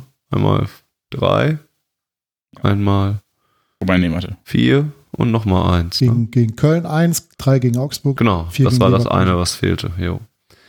Ja, und zweitbeste Rückrundenmannschaft, beziehungsweise wenn man die letzten sechs Spiele nimmt. Ich glaube, wenn man die Formtabelle der letzten zehn Spiele nimmt, sind wir, glaube ich, sogar irgendwie Erster oder sowas. Das sieht sogar noch besser aus, wenn man sich solche Sachen anguckt. Ja, Ja, waren dann also Can und Haaland die Königstransfers für Borussia Dortmund? Waren die das genau die Stellschrauben, die man hätte stellen müssen? Und wenn ja, warum fällt einem das erst jetzt auf? Das mit dem Stürmer ist uns ja schon vorher aufgefallen. durchaus. Ähm, Keine ganz so kreative Idee. Ja. Ja, also bei, bei Emre Can hat man, glaube ich, auch ein bisschen darauf reagiert, ähm, dass zum einen Delaney äh, die Hinrunde, wo, wenn er gespielt hat, nicht gut gespielt hat und dann ja auch leider, ich glaube, er hat sich noch in der Hinrunde verletzt, glaube ich. Ne? Mhm. Ja, vielleicht war da schon absehbar, dass, dass er mindestens noch zwei Monate braucht. Ähm, oder dass es zumindest in der Schwebe steht, dass man da noch, äh, dass man da noch Die Verletzung braucht. ist im Trainingslager, glaube ich, wieder aufgebrochen. Ja. Er war schon mal im Ähm, Mannschaftstraining. Dann der für mich aus meiner Sicht unbedingte Wechselwille von Julian Weigel. Ähm, ich sag mal, wer von Borussia Dortmund zu Benfica Lissabon geht, ähm, der hat meiner Meinung nach schon so ein bisschen den äh, deutlicheren Wunsch, den Verein zu verlassen.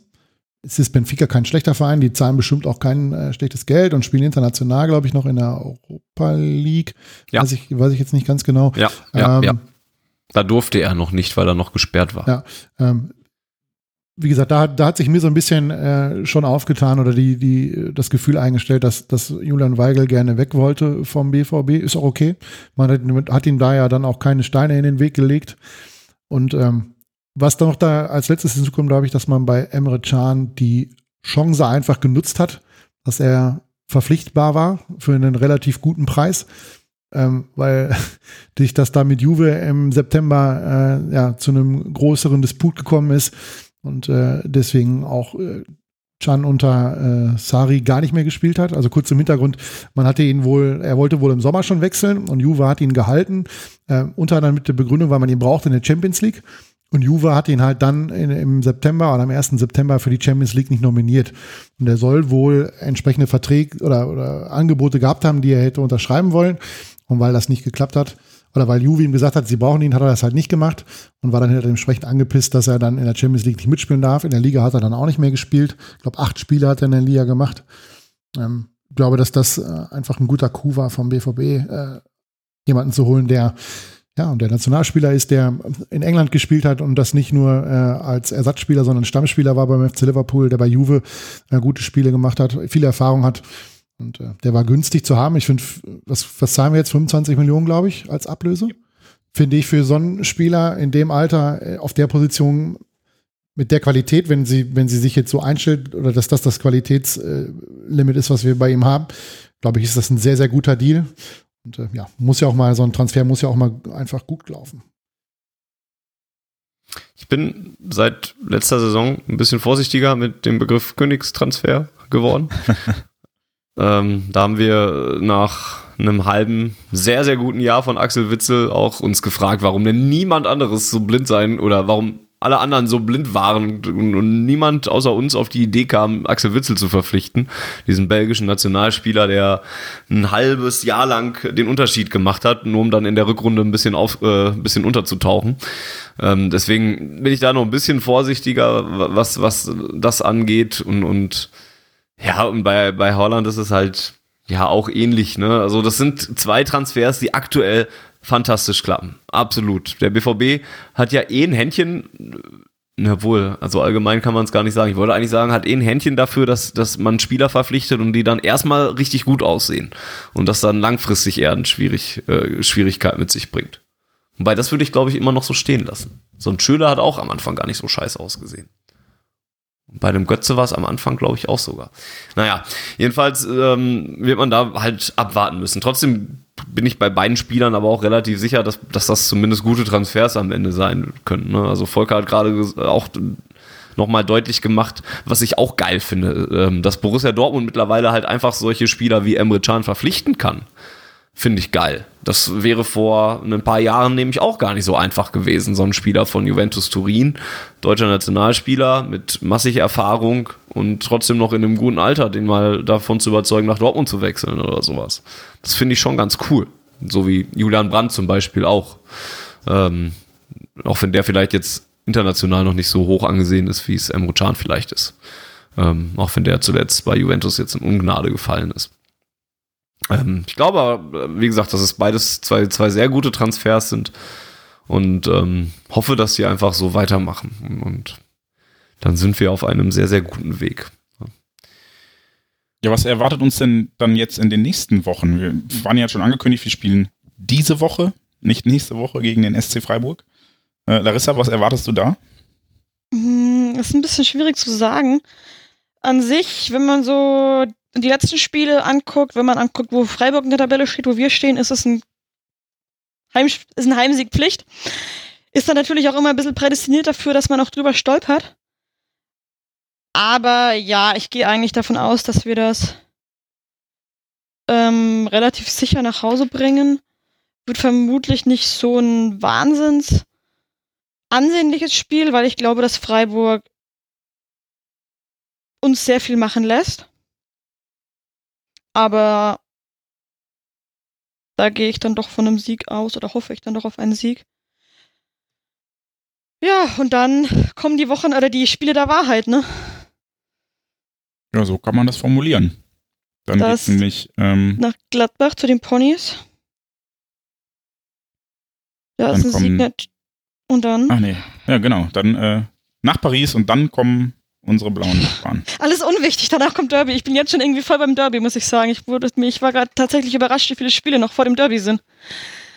Beim Aufzählen. Ich habe irgendwie im Kopf gehabt, das ist schon fast bald. Nun ist das übernächste Heimspiel. Ja, Zwei Wochen von Samstag angesehen. Geht schnell. ja. Freiburg ist so ein bisschen auch im, im kleinen Fall, ne? Die letzten zehn Spiele haben sie gerade mal zwei gewonnen, zwei unentschieden und sechs verloren, ne? Und Ja, die sind in der Auch- Runde nicht so richtig aus dem Pushen gekommen bislang. auch Niederlagen gegen Düsseldorf zu Hause dabei, in Köln 4-0 untergegangen, Gegen zu Hause Hertha gegen verloren. Paderborn verloren, gegen Hertha im, Pok nee, im Pokal? Nee, in Oder der, wo? in der Liga. Also, Aber das ist schon Das länger war- als das die war schon- letzten war zehn Spiele her. Jahr, ja. ja, und haben jetzt, also gepunktet haben sie jetzt zuletzt beim, beim, mit einem 1 zu 1 in Augsburg und zu Hause gegen Hoffenheim haben sie gewonnen und dann und in Freiburg zum Auftakt der, äh, gegen, gegen Mainz. gegen Mainz, genau. In Mainz, auswärts, genau, ja. Aber also bei den Ansprüchen musste das dann halt einfach zu Hause gewinnen, ne? Und Gladbach auswärts ist, ist tatsächlich sehr schwer, ähm, weil die ja zu Hause nun mal auch schon auch so ein bisschen in unsere Richtung spielen. Ne? Also die haben, sind Tabellendritter, haben auch erst ein Spiel zu Hause verloren äh, in dieser Saison. Und dabei auch nur 13 Gegentore gekriegt. Spielt Christoph Kramer noch bei Gladbach? Der ist noch da unter Vertrag, ja. Spielen tut er im Moment recht nicht, weil er wenig. wieder Gehirnerschütterung hat. Hm. Ja, das ist halt dann echt so ein. Tatsächlich eine Gehirnerschütterung oder Mhm. ist er Nee, der ging im Heimspiel gegen Mainz, glaube ich, ist er, muss Mhm. da runter. Ähm, oder ist es Düsseldorf? Ich weiß es nicht genau. Eines von den Spielen musste er in der ersten Halbzeit runter, nachdem er äh, ein Rendezvous mit einem, mit einem Knie von einem Gegenspieler hatte. Au. Und da das ja seine dritte oder vierte äh, Gehirnerschütterung ist in seiner Karriere, ähm, kennt man aus dem US-Sport, das dauert. Und wenn die Ärzte das ernst meinen mit ihm, dann, äh, es war übrigens gegen Leipzig, sehe ich gerade, das war das Knie von Timo Werner. Ähm, Oh nein. Da musste er in der ersten Halbzeit runter.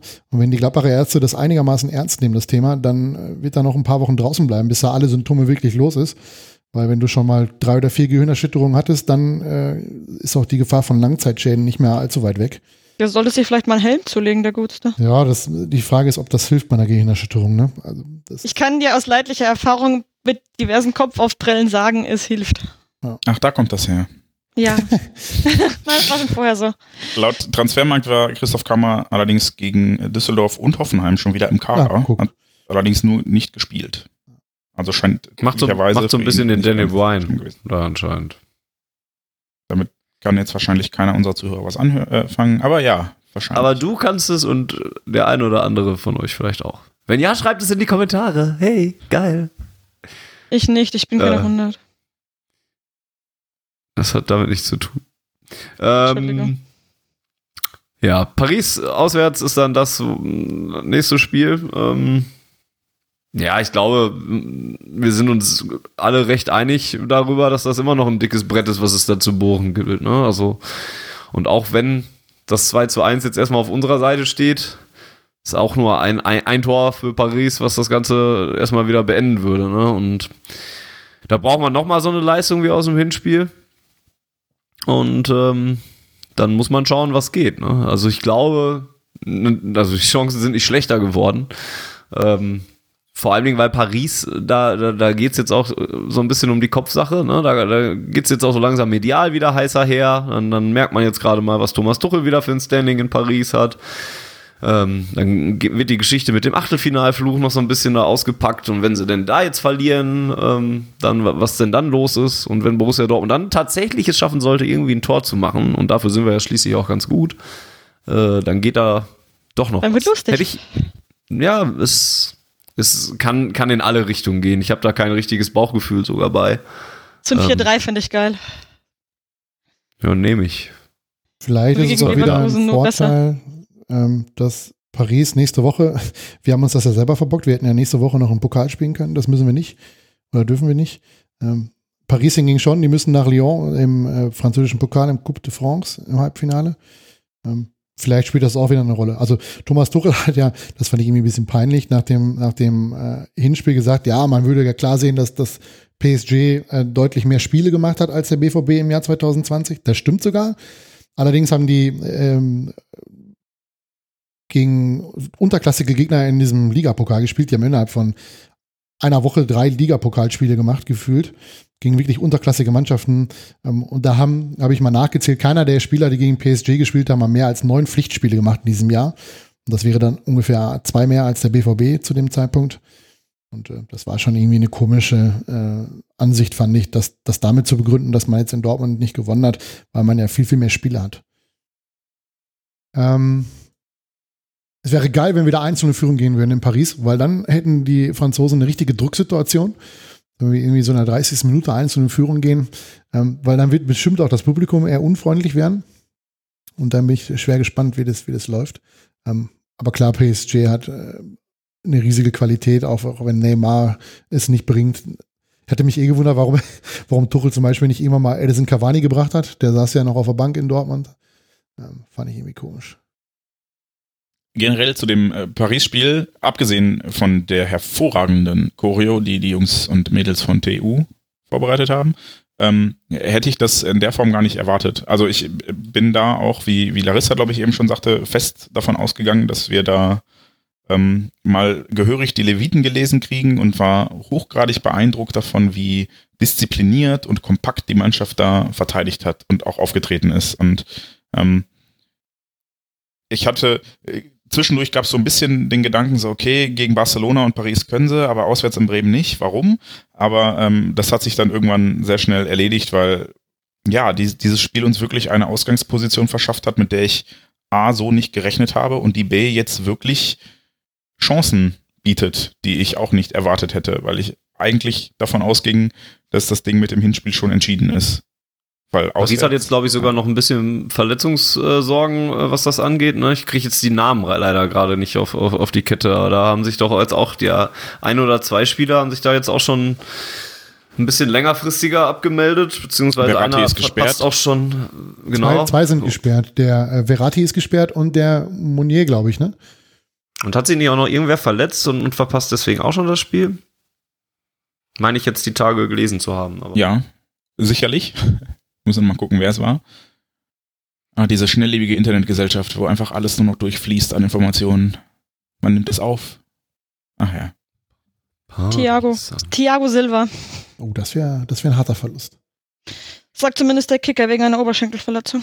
Also, um, um nochmal Dortmund zu loben, was, was halt unfassbar beeindruckend war, fand ich, ähm, war grundsätzlich die komplette defensive Leistung. Und wer mir besonders gefallen hat, auch wenn er das 1 zu 1 ein bisschen mit, ja, verschuldet will ich nicht sagen, er ist einfach unglücklich, weil er da wegrutscht. Zagadou hat da unglaublich abgeklärt und, und ruhig gespielt, fand ich. Mhm. Ähm, das ist mir eh schon mal häufiger aufgefallen, dass der zumindest nach außen immer so völlig relaxed aussieht. Auch Ja. wenn ich manchmal, auch wenn ich manchmal das Gefühl habe, wenn du, wenn du ihn richtig unter Druck setzt, dann, dann weiß er auch nicht so ganz genau, was er machen soll. Aber er, er ist halt einer von denen, der auch in höchster Not den, die Murmel dann auch einfach mal in die, in die zweite Etage schickt auf der Tribüne. Ähm, ist zwar nicht äh, das, was man sich vielleicht wünscht, aber es ist halt das, was am meisten Fehler und Quali äh, Gefahr vermeidet, statt den Ball zu verlieren, ihn einfach wegzudreschen. Aber in manchen Situationen finde ich das ganz geil eigentlich. Ja, So, einfach mal- einfach mal nach draußen auch, ne? Also ich, das ist hinten rausspielen und versuchen, das spielerische Lösen, alles schön und gut. Nur haben wir ja gerade bei Kollegen Akanji gesehen und auch schon mal bei, bei Zagadou, dass das nicht immer von Erfolg gekrönt wird. Und wenn die den Ball verlieren, dann ist in der Regel Holland in Not. Und wenn Thiago Silva tatsächlich ausfallen sollte, wäre das ein harter Schlag. Ja, stimmt. Hier sehe ich es gerade.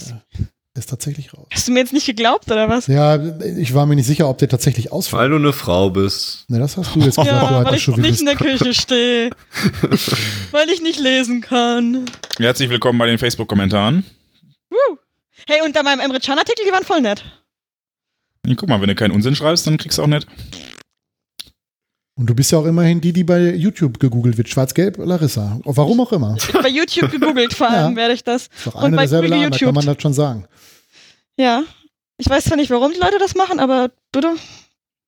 Die wollen Äh, eine was- Expertise in Gesundheitswesen haben. Gegen PSG Ja, auch noch positiv aufgefallen ist, an der Stelle möchte ich das nochmal erwähnen, ist äh, Giovanni Reina, der das äh, hervorragend gemacht hat und ähm, reinkam und Geil, er hat das, dieses 2-1 vorbereitet auch. Ja. Ja, äh, das ist der Punkt. Und was ja dann auch für ihn spricht, ist, dass Favre ihn nicht nur einwechselt, wenn es 3-4-0 steht, sondern äh, ne, bei einem 1-1 in einem Champions League-Spiel, in einem K.O.-Spiel gegen PSG. Ja, also äh, da ist, glaube ich, wirklich ein, ein Juwel, von dem wir in den nächsten Jahren noch viel sehen werden, hoffentlich. Ähm, auf den dürfen wir uns freuen, weil der auch eigentlich immer ähm, gute Sachen macht. Also ähm, wa- was er macht, ich, ich finde, er spielt grundsolide im besten Sinne des Wortes, ähm, weil seine Aktionen Hand und Fuß haben. Also was er macht, ist sinnvoll, ist vorteilhaft, behält den Ball im Zweifel, statt irgendwas Verrücktes zu machen und zwischendurch streut er halt mal so Dinger ein wie das Tor in Bremen, was leider Bisschen Schauspielerei und, und Ja, das stimmt. Lamentiererei und sowas muss er noch ablehnen, äh, ablegen. Aber ist ja auch noch jung. Ähm, was mir in dem Rahmen ähm, in, gegen Paris auch noch aufgefallen ist, ist, ist die Fähigkeit, mit diesem Rückschlag wieder umgegangen zu sein. Ne? Ich meine, Borussia Dortmund spielt da wirklich über erstmal 75 Minuten Paris Saint-Germain ja fast schon her. Ne? Eine Mannschaft, die mit Stars gespickt ist, lässt sie zu ich, keiner Torchance kommen. Ich habe keine richtige Torchance, außer dieses doofe 1-1 dann im Kopf, was auch echt dusselig fällt, weil Sagadu mit irgendwem anders da zusammen stolpert und, und sowas und kassieren wir das wahrscheinlich auch erst gar nicht. Und dann fällt dieses 1 zu 1 und ich habe schon gedacht, ja gut, das war jetzt echt scheiße, ist jetzt doof gelaufen und habe jetzt geda- gedacht, gut, wenn wir jetzt mit dem 1-1 da rausgehen, ist das wahrscheinlich immer noch das beste Ergebnis, was wir jetzt kriegen. Also hatte dann echt schon ein schlechtes Gefühl und ähm, ja, keine zwei Minuten später steht es auf einmal 2-1 für Borussia Dortmund. Ne? Und, und gibt mir dann auch schon mal Rätsel auf, weil oft genug ist auch nach Gegentoren was anderes passiert bei Borussia Dortmund. Leverkusen. Aber, zum Beispiel. Oft genug ist es aber halt auch anders gekommen. Ne? Also es ist so eine, ja, manchmal lässt man den Kopf hängen, manchmal schlägt man auch einfach direkt wieder zurück. Diese Mentalitätsscheiße äh, ist tatsächlich ähm, schwierig äh, zu, nachzuvollziehen, manchmal. Aber hier war es mal wieder, dass das Panel auf unsere Seite auf, ausgeschlagen ist. Fand ich ganz schön. Sissi. Vielleicht haben wir so ein bisschen das Glück, dass die Mannschaft sich in diesen drei Spielen, die es dann jetzt waren, seit dem Leverkusen-Spiel, ähm, selbst beflügelt und in, in einen Flow spielt oder eingroovt oder irgendwelche anderen Anglizismen, die mir gerade nicht einfallen, auf, auf der Welle reitet, die sie sich selbst unter die Füße, unter die Bretter. Ihr versteht, was ich meine, hoffentlich, weil. Solange sie nicht den Shark jumpt, ist das äh, in Ordnung. So, und äh, dann Das Spiel der nach dem Paris-Spiel, genau, auswärts. Wobei, lass uns doch da kurz noch, da möchte ich jetzt noch ein bisschen konkreter werden, weil dass wir gegen Freiburg zu Hause ähm, augenscheinlich glasklarer Favorit sind und bei dem bisherigen Saisonverlauf auch eigentlich alle mit einem Sieg rechnen. Ich glaube nicht, dass einer von uns da irgendwas anderes erwartet oder befürchtet sogar. Mhm. Ähm, ist es ja dann in Mönchengladbach schon wieder deutlich schwieriger. Ähm, und bevor wir dann über PSG und das Derby sprechen, möchte ich da noch ein paar Erwartungen hören, außer das wird schwierig. Volker? Dortmund gewinnt in Gladbach. Das ist schön. Gute Antwort. Funny. Hm, Ich glaube, wenn wir da mit einem Punkt rausgehen, bin ich nicht unzufrieden. Oh, doppelte Verneinung. Ja, gut. Und Larissa, Einen du Punkt sagtest eben, das vor dem Spiel unterschreiben. schön. Äh, Larissa, du sagtest, das wird schwer. Was, was erwartest du da äh, an Ergebnis? Trotzdem Sieg. Jawoll.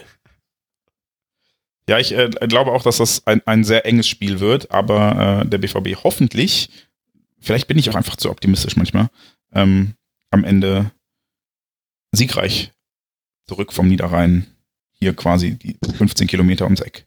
Ähm, Es kommt ja auch Dortmund dazu, dass, Glad dass Gladbach echt ein Verein ist, gegen den man nicht verlieren möchte. Also eigentlich möchte ich ja gegen gar keinen Verein gerne verlieren. Ja, aber gegen manche ja, möchtest du noch Gladbach steht weniger da noch ganz verlieren. weit oben mit dabei. Ja. Also ist schon echt weniger noch oben drüber. Also wenig. So, und dann äh, PSG mit der Ausgangslage äh, 2 zu 1 mal heim, im Heimspiel gewonnen. Frage ich mal ganz konkret, gar nicht, mir geht es nicht um Ergebnis des Spiels, sondern kommt der BVB weiter? Ja oder nein? Funny.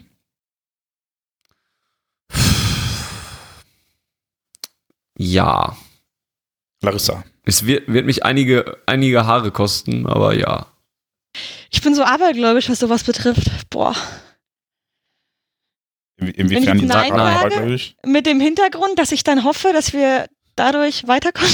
Ja, dann sag das so. Verstehen ja, okay, wir. dann sage ich nein. Volker? Sie verlieren, kommen aber weiter. Uh. Schön, schön. Ja, ich, Jens. ähm, boah, das ist schwierig. Verdammt, jetzt äh, reißt du mir meine Moderatorenrolle hier weg und zwingst mich inhaltlich zu antworten. Ähm, wir kommen weiter. Aber auch, äh, so wie Volker, das sieht sehr, sehr, sehr knapp. Ich glaube nicht, dass wir da klar gewinnen werden. Das glaube ich allerdings auch nicht. Gut, wenn wir jetzt wirklich nicht weiterkommen, hatte ich wenigstens recht. ist doch auch Ja, schön. immerhin, immerhin etwas. Kannst du nachher sagen, hey, ich, ich war im letzten Podcast die einzige Frau und war als einzige, die die recht hatte. Verrückt. So, und jetzt, äh, Ja, wie Volker es Derby. eben nannte, das Spiel der Spiele. Ähm, Keine Ähm, Frage, also- ist Pflicht. Ja, natürlich, aber da bin ich auch einfach, da, da, da weiß ich auch einfach nicht mehr. Also, das kann ich nicht einschätzen.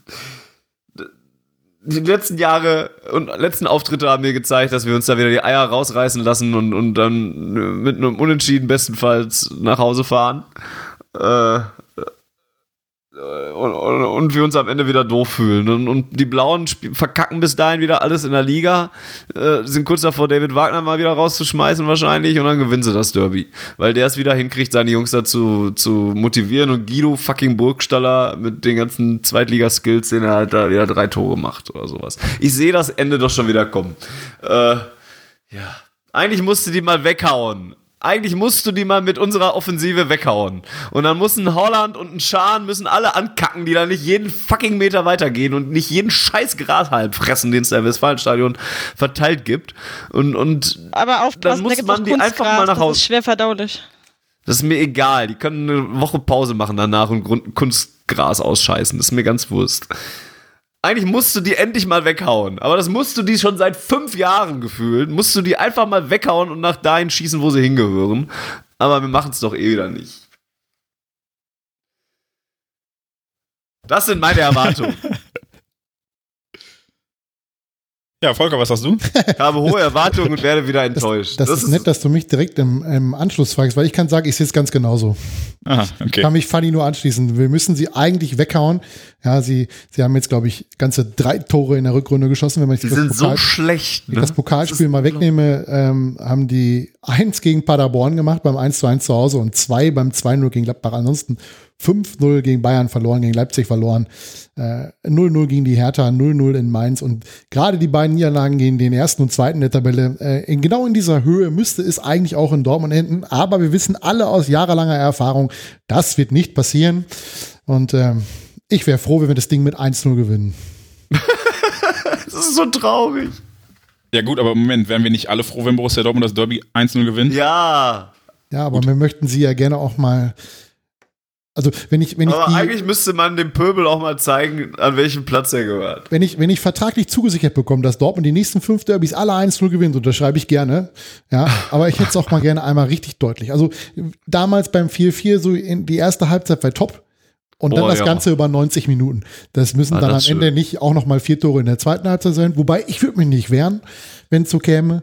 Ähm, aber Der Holland muss ja auf den Lewandowski noch aufholen. Mittlerweile bin Ja, ich da eben. an so einem Punkt angelangt beim Derby, da bin ich immer froh, dass wenn wir das Spiel nicht verlieren. Ähm, Ja. Und das sagt eigentlich schon viel aus, dass äh, wir leider in diesen Spielen sehr, sehr häufig ähm, unter unseren Erwartungen oder unter den eigentlichen Leistungsniveau spielen. In der Hinrunde war es okay, da waren wir irgendwie in so einer schwierigen Phase, fand ich, ähm, beim beim 0-0. Ähm, da können wir vom Glück sagen, dass Ja, wobei auch nichts an diesem Spiel okay war eigentlich. Nee, war es auch nicht, war es auch nicht beim besten Willen nicht. Also das Beste an dem Spiel war noch das Ergebnis. Ja. Ja, und ähm, jetzt sind wir halt äh, eigentlich gut drauf, vor allem bei den Heimspielen zu Hause. Ja, das waren wir im letzten Jahr aber auch und kassieren vier Stück. Wir verlieren nur ein Heimspiel in der Saison, das ist es gegen die Blauen in der Bundesliga. Ja, wir kassieren im Jahr davor trotz 4-0-Führung vier Stück. Und äh, das, das geht halt nicht. Und äh, Vielleicht wäre ein Anfang schon mal keine vier Tore zu kassieren. ja, definitiv. Am besten wäre es gar keins Aber ein guter. Vorsatz, ja. Ja, damit stimmt. können wir schon mal anfangen. Und wenn dann bei Horland vorne noch einer abfällt und der zimmert aus 30 Metern am 89. einen in Giebel vor der Südtribüne, dann soll mir das auch gleich sein, was vorher passiert ist. Aber ich bin da skeptisch. Glaubt ihr, Haaland und Can, die ja jetzt auch so ein bisschen als Mentalitätstreiber zumindest ausgemacht wurden von uns, haben einen Einfluss auf diese Mannschaft, die sich ja in den letzten Jahren immer gerade im Derby sehr schwer getan hat? Ich habe ja die Hoffnung, dass gerade die beiden eben der Punkt sind, die dann, oder der, der Faktor sind, die dann doch mal für einen Derby-Sieg sorgen oder auch einen besseren Derby-Sieg. Ich werde noch eine Ziege dafür opfern, dass die bis zum Derby ihre krasse Form beibehalten. Und dann auch im Derby alles wegrasieren, also in Chans Fall alles wegrasieren, was ihnen in den Weg kommt und in Hallands Fall einfach mal diesen blöden Menschen die Hütte vollknallen. Klassisch BVB-Derby. Torhüter des FC Bayern. Das wäre geil. Nübel haut einfach mal weiter unter den Flanken durch und macht so einen richtig Oh, geilen ja. Patzer wie Wellenreuter damals gegen Marco Reus in einem Oh, ja. 1 zu 1 Duell. Sehr gerne. Also sehr gerne. Wellenreustor, ja. Ähm, was aber auch definitiv ein Faktor sein wird, ist das Spiel drei Tage vorher. Also die Blauen haben, haben jetzt das Pokalspiel nächste Woche, dann haben sie äh, zwischen dem, äh, zwischen dem nächsten Ligaspiel und dem Derby halt eine Woche frei. Dortmund muss nach Paris und das ist natürlich, gerade wenn du, wenn du in Paris aus irgendwelchen Gründen weiterkommen solltest, ist das ja auch eine mental eine unglaublich anstrengende Leistung. Und dann das Ganze mit dem gleichen Personal wieder hinzukriegen, vier Tage oder drei Tage später, ich glaube, das wird Hm. nicht so einfach. Klassiker auf BVB-Derby-Seite wäre ja dann auch einfach, wenn Emre Can nach 30 Minuten irgendwen an der Mittellinie um, umholzt und rot kriegt oder sowas. Das Oder wäre Das dann wird auch anders so. laufen. Er wird umgeholzt. Ja, der Schiedsrichter gibt maximal eine gelbe Karte. Ja, und Chan kann nicht weiterspielen. Auch das Thema hatten wir ja schon sehr häufig, gerade in, dass, dass, dass die Blauen in Dortmund sehr aggressiv zu Werke gehen. Und wenn da der Schiedsrichter wie so häufig auch nicht auf der Höhe ist und direkt mal eine rote Karte rausholt, wo eine rote Karte hingehört, wie beim 4-4, da gab es ja direkt beim Stand von 1-0 oder 0-0 einen Foul an Guerrero, wo der Schalke auf jeden Fall mit Rot vom Platz muss. Warum es da keine rote Karte gibt, weiß der Schiedsrichter bis heute nicht. Und äh, ja, so läuft's dann halt. Oder es gibt irgendeinen Elfmeter, weil wir uns dusselig anstellen, bei einer Ecke mit dem Hand zur Werke gehen, was weiß ich alles. Ja, ihr sehen hört halt immer auf Ohren, den Optimismus-Podcast. Das ist ja eher Realismus, ne? Also Was glaubst du denn jetzt? Du hast noch nicht zum Derby gesagt. jetzt kommt, jetzt kommt der Optimist unter den Optimisten. Echt. Wenn wir alle zu negativ sind hier. Nee, nee, ich finde euch nicht so negativ, das ist ja das Problem. ich habe ja die, die ganze Folge über schon meine Ambivalenz über die aktuelle Situation ausgedrückt und dass ich das alles, also schwankt so krass zwischen von himmelhoch jauchzend bis zu Tode betrübt, dass ich mir da halt auch wieder so ein Spiel wie in Bremen vorstellen kann. Also genau wie in Welches Bremen. jetzt? Ne? Das äh, Pokalspiel. Pokalspiel. Dass, dass die uns einfach auffressen, indem sie uns aggressiv angehen und dann machen sie halt zwei Dinger und dann sind wir vielleicht, oder drei in dem Fall sogar, und dann sind wir vielleicht immer noch gut genug, selber Tore zu machen, aber es reicht halt nicht, weil wir uns haben auffressen lassen, so ein bisschen. Und das, ich weiß es nicht. Ich wünsche mir genau wie ihr, dass es, dass wir nicht nur gewinnen, sondern klar gewinnen. Gerade weil die Blauen in den letzten Wochen auch wirklich wieder die Blauen sind. Also, ähm, nachdem man zu, vor ein paar Wochen ja noch die Befürchtung haben müsste, die, die reißen mal was, ähm, hat sich das ja relativ schnell erledigt und David Wagner, ähm, Enttäuscht uns nicht. ja, so, so kann man es formulieren. Ähm, Ich bin echt froh, dass er wieder der David Wagner ist, den ich hier kennengelernt habe in Dortmund. Ja. Also das hab ich habe mich schon gefragt, was mit dem Mann da los war in dem ersten halben Jahr. Das, U23-Fans erinnern sich, er war immer sehr stolz auf seine Mannschaft. ja. Deshalb ei- eigentlich ist es fast schon wieder zu, läuft es zu gut für uns. Aber wir haben bis dahin ja noch drei Spiele. Also, Aber es wäre so schön, wenn die Blauen richtig im Derby auf den Sack kriegen und dann sitzt David Wagner in seiner Pressekonferenz und fängt an mit, ja, ich bin sehr stolz auf meine Mannschaft. Ich glaube, das würde er nicht tun. Ich, das hat er ungefähr bei jedem Amateurspiel gemacht. Ja, aber das war er dafür bei den Blauen relativ weniger. Jetzt trainiert er zwar immer noch Amateure, aber das sind ja Profis eigentlich. Aber ich meine natürlich, wenn man es jetzt positiv sieht, wenn, wenn Dortmund jetzt die nächsten vier Spiele so gestaltet, dass sie drei davon gewinnen und in, in Paris weiterkommen, wäre es natürlich auch für den Rest der Saison auch nochmal so ein richtiger Schub. Ne? Also ähm, es kann in die Hose gehen, es kann aber natürlich auch mit, mit drei Siegen in der Liga und einem Weiterkommen in der Champions League auch nochmal einen richtigen Push geben für die, für die äh, anstehenden Spiele im April und im Mai. Ne? Also vielleicht sehen wir auch das Positive. Aber dafür müssen sie erst das Derby gewinnen, damit wir es positiv sehen können. In der Tat. Aber wenn sie das gewinnen, wird das nochmal richtig, richtig Euphorie bringen, glaube ich. Das mag dann vielleicht nicht für die deutsche Meisterschaft reichen, weil die Bayern einfach vorne nichts abgeben mehr in, in der Höhe. Selbst wenn sie in Dortmund verlieren, müsste Dortmund ja noch irgendwo mindestens einmal einen Punkt plus Torverhältnis was gut machen. Also nochmal zwei Punkte aufholen. Aber hey, wer weiß. Was wir zum Derby sagen, erfahrt ihr übrigens, äh, das können wir vielleicht auch schon mal ankündigen, wenn alles so läuft, wie äh, wir das gerne hätten. Erfahrt ihr das übrigens ganz, ganz zeitnah. Da werden wir uns nämlich wütend am 15.03. zusammensetzen oder euphorisiert. wieso wütend? Ich wollte gerade sagen, wieso wütend? Naja, weil wir gerade alle äh, dargestellt haben, wie euphorisiert wir alle sind und wie, wie sehr wir glauben, dass das gut geht. Ich bin immer noch von der Aufnahme direkt nach dem Derby. Das wird super. Nee, da kann ich nicht. Also wenn wir verlieren, bin ich zu angepisst dafür und wenn wir gewinnen, habe ich leider Besseres vor. Oder zum Glück. Wir können ja, also das eine schließt das andere ja nicht aus. Wir können ja trotzdem saufen. Also, am 15.03. werden wir das relativ schnell aufnehmen und ähm, besprechen und dann äh, werdet ihr das relativ schnell also auch auf die Ohren bekommen. Äh, das sei an dieser Stelle dann auch schon mal erwähnt. Ja. Und dann ähm, jetzt die Frage, ich, ich wollte eigentlich beim Gladbach-Spiel, aber ihr habt das so galant übergangen, noch ein bisschen auf äh, fanpolitische Dinge zu sprechen kommen. Ähm, und zwar haben die Fans ähm, des VfL da ein Spruchband gezeigt, das ich eigentlich als auch als Beleidigter ziemlich lustig fand. Und zwar ähm, Hurensöhne beleidigen einen Hurensohn und werden von Hurensöhnen bestraft oder so. Genau ich so weiß, weiß nicht ja. der. Ah, okay.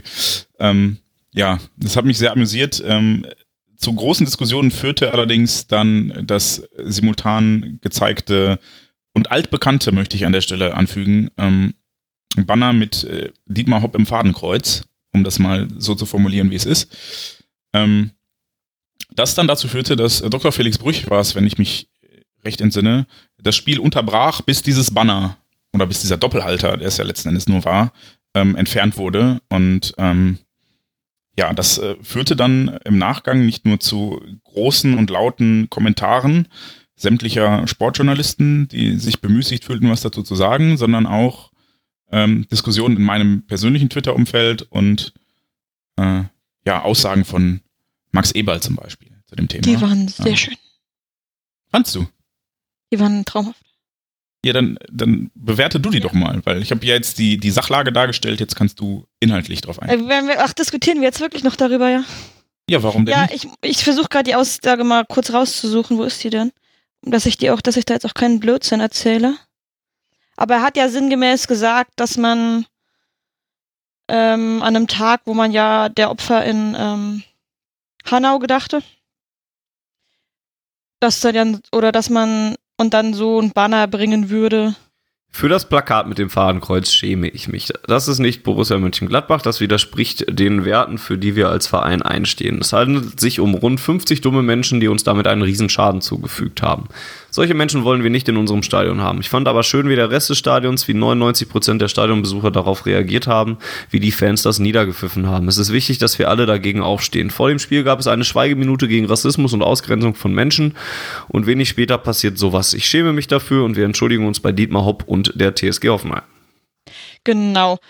Diese, ähm, diese ähm, Verbindung zwischen Hanau und der Schweigeminute und diesem Plakat gegen Dietmar Hopp, die fand ich halt einfach unangebracht weil das eine mit dem anderen rein gar nichts zu tun hat, was jedem Menschen, der ein bisschen Ahnung von dieser ganzen Hauptvorgeschichte hat, auch klar sein sollte, dass das jetzt kein Aufruf ist, den abzusnipen.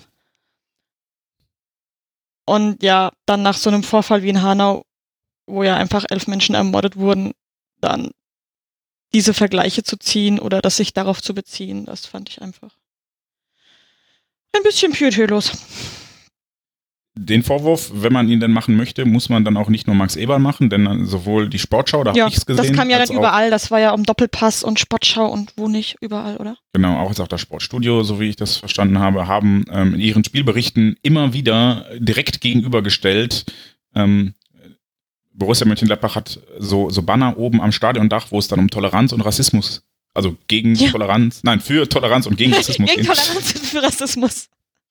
Ähm, für Toleranz und gegen Rassismus geht und ähm, die wurden immer in einen direkten Bezug gebracht. Und das, das ist halt etwas, was ich dann auch total unredlich finde, weil ähm, es gab ja einen konkreten Kontext bei diesem Banner und bei diesem Doppelhalter. Und da möchte ich jetzt kurz auch nochmal sagen, da kann man durchaus geteilter Meinung sein, ob man jetzt gut findet, dass da Dietmar Hopp im Fadenkreuz ist oder nicht. Ähm, die einen werden natürlich sagen, das ist äh, überschreitet Grenzen, und das geht ja auch schon in die Richtung von Gewalt. Und wir sind ja oft auch ähm, schnell dabei, jetzt gerade auch im Kontext Hanau, andere Leute dafür zu kritisieren, dass sie mit ihren Worten und ihren Ausdrücken Gewalt provozieren und Vorurteile schüren und dafür sorgen, dass dann sowas wie Hanau passiert. Ähm, und können dann halt auf der anderen Seite vielleicht nicht ganz so unsensibel sein und sagen, ja, das gehört halt dazu.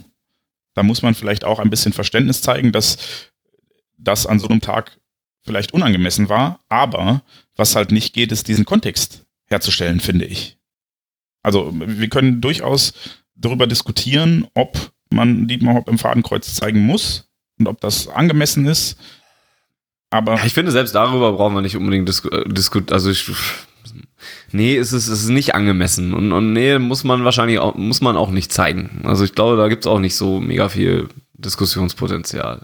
Also ich weiß, dass das alles nicht wörtlich gemeint ist und sowas. Und, und was vor allen Dingen ist, fehlt, ist ja auch die Tatsache, dass die Gladbacher das ja in dem Sinne eigentlich nur nachgemalt haben.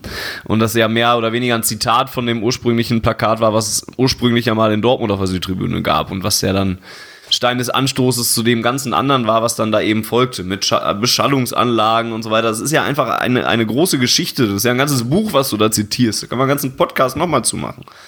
Gerne. Ähm, ob du damit, also, und ja, wahrscheinlich kannst du dir das an so einem Tag auch einfach mal klemmen. Ne? Also, dieser, dieser Zusammenhang mit Hanau, der ist schon irgendwo ein bisschen gekünstelt auch her, her, hergestellt. Und, und, und auch wenn ich Max Eberl eigentlich sehr gut finde, war das einer der wenigen Tage, wo ich gedacht habe, na, das kannst du besser und, und das hättest du dir, die, die, ja, die Aussage hättest du dir vielleicht mal sparen können oder sowas. Ansonsten bin ich eigentlich ein großer Fan von Max Eberl. Ähm, aber dann spar dir den Doppelhalter dann halt auch mal. Dann an, an, an einem Tag wie diesem, wo es dann halt auch wirklich ein bisschen auch über diese Schweigeminute hinaus ein bisschen darüber darum ging, ähm, mal mal ja für also erstens gegen Rassismus einzustehen und, und zweitens gegen Gewalt und drittens gegen äh, oder für ein größeres Miteinander und so weiter. Da kannst du dir als Fankurve vielleicht auch einfach mal das Fadenkreuzbanner sparen oder nicht vielleicht, das solltest du dir dann vielleicht auch sparen. Auf der anderen Seite muss es dann, wenn du es einordnest, und, und Max Eberl und, und, und die Journalisten, die es dann getan haben, haben es ja eingeordnet.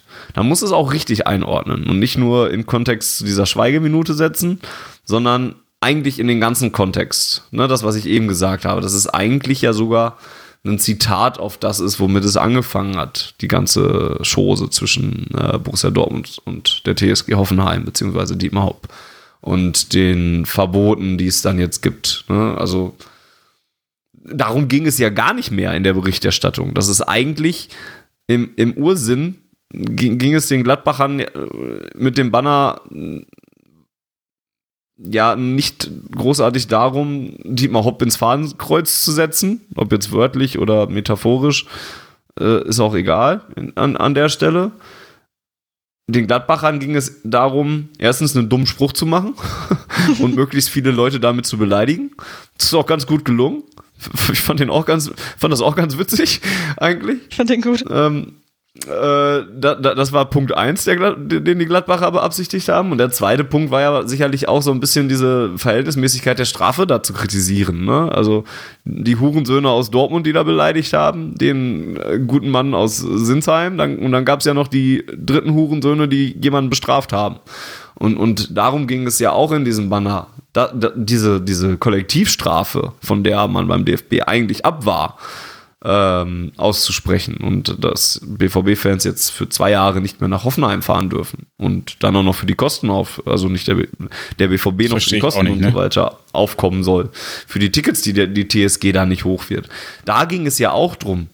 Und, und aber in diesem ganzen Kontext wurde es halt einfach nicht eingeordnet. Es wurde immer nur eingeordnet in 60 Minuten vorher gab es eine Schweigeminute und, und warum wird das dann hochgehalten? Das ist sicherlich, ich verstehe sogar, wie man diesen Kontext herstellen kann.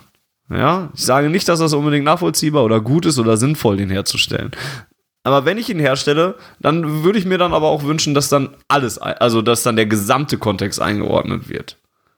Aber das möchte dann ja wieder keiner. Dann ist der Text wieder zu lang, der Beitrag zu lang äh, oder Max Eberl äh, ja kann das wahrscheinlich gar nicht, weil weil der sich in dem Bereich muss er auch nicht, aber nicht so auskennt. Und, und die Journalisten, die sich in dem Bereich auskennen müssten oder einlesen auskennen können oder informieren, ja, äh, oder informieren könnten, die haben dann halt keinen Platz dazu, beziehungsweise da, das will ja keiner lesen. Ähm, ja, und das ist dann halt schade. Was ich äh, an der Stelle dann auch noch ein bisschen skandalös fand oder was, was mich dann am meisten geärgert hat, war gar nicht die Berichterstattung im Nachgang, weil bei der Berichterstattung tre treffen sie wahrscheinlich in Anführungsstrichen auch keine falschen, weil auch das ist ärgerlich, aber nun mal Fakt, ähm, die Fans ja mittlerweile bewusst auch zu drastischen Mitteln greis, äh, greifen, um Aufmerksamkeit zu kriegen. Also ähm, wenn man äh, lustige Transparente macht, die mit Charme sind, dann kriegt man keine Aufmerksamkeit Macht man aber mal irgendwas, was Grenzen überschreitet, dann berichten die Leute zumindest drüber. In dem Fall jetzt dann in einem Kontext, der so nicht gewollt war und der so auch eigentlich nicht bestand, aber dann hergestellt wurde. Ähm, umgekehrt fand ich aber auch das Signal ein bisschen schwierig, dass äh, Dr. Felix Brüch die Partie unterbrochen hat. Und zwar bis, ja, bis wann auch immer. Ähm, und dass dann auch, äh, ich weiß gar nicht, wer es von Hoffenheim gesagt hat, ähm, hätte Schreuder. Wäre das Trainer. Ja, mhm. Trainer. Wär, wäre das äh, nicht weggegangen, wären sie halt nach Hause gefahren, hätten auf die Punkte geschissen. So, ähm, das, das finde ich schwierig in Zeiten, in denen zuvor ja ein Spieler von Hertha BSC beim, beim Spiel gegen die Blauen rassistisch beleidigt wurde. Und, ja, danke. Ähm, und da dann entsprechend keine solchen Schiedsrichterentscheide ähm, getroffen wurden, das Spiel zu unterbrechen, bis das passiert. Ähm, wir haben, glaube ich, auch alle, ich zumindest, ich weiß nicht, wie es euch da draußen geht und wie es hier in der Runde ist, ähm, die Bilder aus dem Spiel in Portugal, Portugal gesehen, wo dann ein Spieler ähm, das Spielfeld verlässt, nachdem er rassistisch beleidigt wird, nachdem er ein Tor geschossen hat und ihn seine Mitspieler auch noch, fand ich auch als Signal total falsch, die Mitspieler ihn bewegen ja. wollen, spiel weiter und er sagt, nee, ich gehe jetzt und die Mitspieler hätten sich eigentlich hinter ihn stellen müssen und sagen, yo, okay, wir unterstützen dich, weil das darf nicht sein. Ähm, und in, in solchen Zeiten finde ich es halt eigentlich das falsche Signal, ähm, jetzt für so eine, in Anführungsstrichen, Lappalie ein Spiel zu unterbrechen, oder Lappalie ist vielleicht das falsche, falsche Wort, da möchte ich mich jetzt Ja. klarer ausdrücken, ein Transparent, das ähm, zumindest schon mal gezeigt wurde und das einen Kontext hat und eine Vorgeschichte hat. Ähm, und das jetzt wahrscheinlich auch keine ganz so konkrete Ehrabschneidung herbeiführt und auch keine so niederträchtige Erbschneidung wie Rassismus. Ja, ich glaube, wir verstehen alle, was du meinst, aber du drückst dich gerade ein bisschen ungünstig aus. Gut. Also, Ja. äh, aber ich, wie gesagt, ich glaube wirklich, wir verstehen schon, was du meinst. Dich stört halt, dass, dass, dass in, in solchen Fällen, wo, wo dann ein Spieler klar rassistisch beleidigt wird, nicht das Gleiche gemacht wird. Ne? Ja. Darum, darum geht es. Um, das gibt Das halt dem ge- gesamten Kontext, wenn wir den wieder, wenn wir da wieder zurückkehren, so einen, so einen richtig faden Beigeschmack, dass es halt irgendwie immer nur zugunsten von Dietmar Hopp irgendwas passiert. Also wir reden ja von den, von den äh, generell von den gesamten Verfahren, was wir ja auch im Podcast schon mal ähm, mit Dr. Hüttel zum Beispiel ähm, besprochen haben, von, von etwas, was es so noch nie gab, dass Fußballfans für Beleidigungen angezeigt wurden. Das, also jeder BVB-Fan kennt es, als Hurensohn beleidigt zu werden. Ähm, und ich glaube, die wenigsten von uns haben deshalb Anzeige erstattet bisher. Und es wird nicht mal gegendert. Ja, ist voll traurig. Ja. Ähm, also da, das ist ja insofern schon was komplett Neues und dass dann jetzt wieder unter solchen Umständen, dass, dass der Trainer sagt, wir würden, äh, wenn sowas nochmal vorkommt, weil unser Präsident, ich weiß gar nicht, was ist Dietmar beim, bei Hoffenheim, ist der noch Mit C. Präsident? Ja, also außer Geldgeber, hat er irgendeine Funktion im Verein inzwischen oder gibt er nur noch Geld? Ohne Amt? Ich weiß es nicht. Ne? Also die, dieses gesamte Konstrukt, dieser gesamte Fall hat halt einen Beigeschmack, dass es so eine Lex Hopp wird. Ne? Zugunsten von Dietmar Hopp laufen die Dinge halt anders, als sie sonst laufen. Und da, das ist das, was mich so ärgert. Also wenn, wenn, wenn sie konsequent bei, bei sämtlichen Ausfällen, wenn es Rassismus ist, wenn es Pyro ist, was wir ja auch schon gesehen haben, wenn es alle Sachen sind in die Richtung, wenn es dann gerne auch mal Sexismus ist, wenn sie da immer konsequent sagen würden, ey, wir machen hier dann nicht gerne auch mal Sexismus. ist. ja, gerne im Sinne von, ähm, dass auch in den Fällen mal unterbrochen werden Ja, ja. sollte, um Signale zu senden. Wenn sie es konsequent tun würden, dann würde ich mich jetzt auch nicht dran stoßen, dass sie ein Spiel unterbrochen haben für ein Spruchband, das oder ein, ein Doppelhalter, den es halt schon drei, vier Mal zu sehen gab. Ich habe mich die ganze Zeit gerade gefragt, ob wir jetzt das Ganze auch in einen Kontext setzen, der so ja eigentlich nicht gewollt und nicht hergestellt wird. Mit dem Ähm. Rassismus-Ding, ja, wahrscheinlich. Ja, Ich, äh, wobei, wir, wir greifen ja nur den Rass, äh, Rassismus-Kontext von Hanau wieder auf. Wenn du es so nehmen willst. ja, so kann man sich da vielleicht mit rausreden. ähm, aber ja, das mag man uns sicherlich auch vorwerfen können an der Stelle, dass wir da auch Ja, jetzt einen ja, Kontext ja. hersetzen. Ne? Aber ich verstehe schon, was du inhaltlich sagen willst. Und dann das, das ist, stimmt ja nun mal auch. Ne? Gerade in, in Münster gab es den Rassismusvorfall und sowas. Das ist, und da, und da gibt's dann eben keine Reaktion des Schiedsrichters. Ne? Da magst du sagen, ich glaube, bei, bei, bei äh, dem Vorfall mit Toruna Riga hieß es ja sogar, dass der Schiedsrichter da gar nicht richtig von mitgekriegt hat. Oder Und da sowas. würde ich, und da würde ich vehement widersprechen, vehement widersprechen. Es kann mir keiner erzählen, dass der Schiedsrichter inklusive seines Assistenten und des vierten Offiziellen diese Rufe von der Haupttribüne nicht hört, während die Spieler von Hertha das bestätigen können, dass es diese Rufe gegeben hat und der DFB sein Urteil gegen Schalke, die müssen 50.000 Euro bezahlen, wenn ich das richtig verstanden habe, wir stehen jetzt unter Bewährung, wenn das doch mal vorkommt, äh, Spiel unter Ausschuss der Öffentlichkeit oder solche Geschichten. Der DFB hat sein Urteil darauf gestützt, dass die Spieler von Hertha äh, quasi ähm, ja einfach äh, ich weiß jetzt nicht, wie das Fachchinesisch heißt, aber dass sie jemand äh, wahrheitsgemäß darlegen konnten und auch überzeugend darlegen konnten, dass es diese Rufe wohl gegeben hat. Es gibt da wohl keine Videoaufnahmen von, ähm, die dem DFB zur Verfügung standen, wobei die Blauen ja gesagt haben, sie hätten rausgefunden, wer es gewesen ist. Und ähm, da, da habe ich einfach unglaubliche Zweifel, dass der Schiedsrichter, äh, Harm Osmars war es, glaube ich, oder sein Team, dass sie davon keine, keine äh, Notiz genommen haben. Auch es gibt ja diese Szene, die dann gezeigt wird, wie, wie irgendwie äh, der Spieler beruhigt wird von, von Mitspielern von, von, ähm, von Hertha. Äh, spätestens da hätte ich doch als Schiedsrichter mal hingehen können und mal fragen können, was mit dem Spieler los ist, weil ich habe ja auch eine gewisse Verantwortung. Kann ja auch sein, dass es dem körperlich nicht gut geht oder dass er andere Probleme hat, ähm, aber dass er da so überhaupt nichts von mitbekommen hat, das, das finde ich irgendwie, ne, also das nehme ich ihm nicht ab, dass das ganze Schiedsrichterteam davon nichts mitbekommen haben will. Und ähm, was, um das noch eben auf, auf Jens seinen Punkt einzugehen, ähm, ich fand die Reaktion von Brüch komplett überzogen. Ähm, aus folgendem Hintergrund. Ähm, es gibt ja bei Pyrotechnik und auch bei anderen, äh, anderen äh, Aktionen, die das, die das Spiel in irgendeiner Art und Weise beeinflussen, so einen Drei-Punkte-Plan. Ja, das heißt, erst wird, mhm. glaube ich, über die Stadionmikrofone darauf hingewiesen. Das wird ja bei Pyro immer gemacht. Ähm, dann wird der mit dem Kapitän als zweiter äh, Punkt gesprochen, dass der zu den Fans hingeht und das nochmal beruhigt. Und wenn all das nicht hilft, dann wird im dritten äh, Step das Spiel unterbrochen. Und wenn das auch alles nicht hilft, dann gibt es den vierten Step und dann ist das Spiel, äh, wird das Spiel abgebrochen. Dann gibt es den vierten Step im Drei-Punkte-Plan. Ja, vielleicht waren es auch, ja, wie auch immer. Ähm, vielleicht ist auch der dritte Plan gar nicht da und das Spiel wird unterbrochen, sondern es wird direkt äh, äh, beendet als dritter Plan, weil wenn ich ja mit dem Spieler oder mit dem Kapitän rede, der dann während des Spiels darüber gehen muss, dann ist das Spiel ja schon unterbrochen.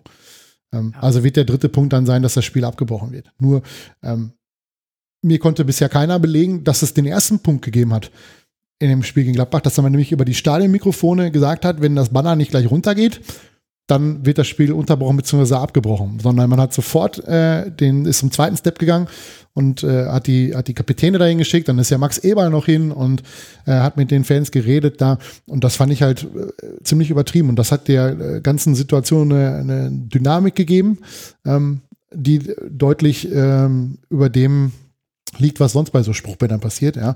Wenn ich überlege, was ich, was ich St. Pauli und Dresden bei ihren Duellen an äh, homophoben, sexistischen und was weiß ich nicht, rassistischen Spruchbändern um die Ohren hauen, ähm, in, in, in den letzten Duellen. Ähm, da ist nie was passiert. Ja, da ist nie ein Schiedsrichter hingegangen und hat gesagt, wenn das nicht aufhört, ähm, dann, dann wird die Partie abgebrochen und solche Geschichten. Und ähm, auch mein lieber Freund von den Hoffenheimern, wenn, wenn auf deren Heimtribüne äh, steht Fotzen Freiburg, dann ist das äh, auch ganz schön sexistisch und äh, homophob mitunter.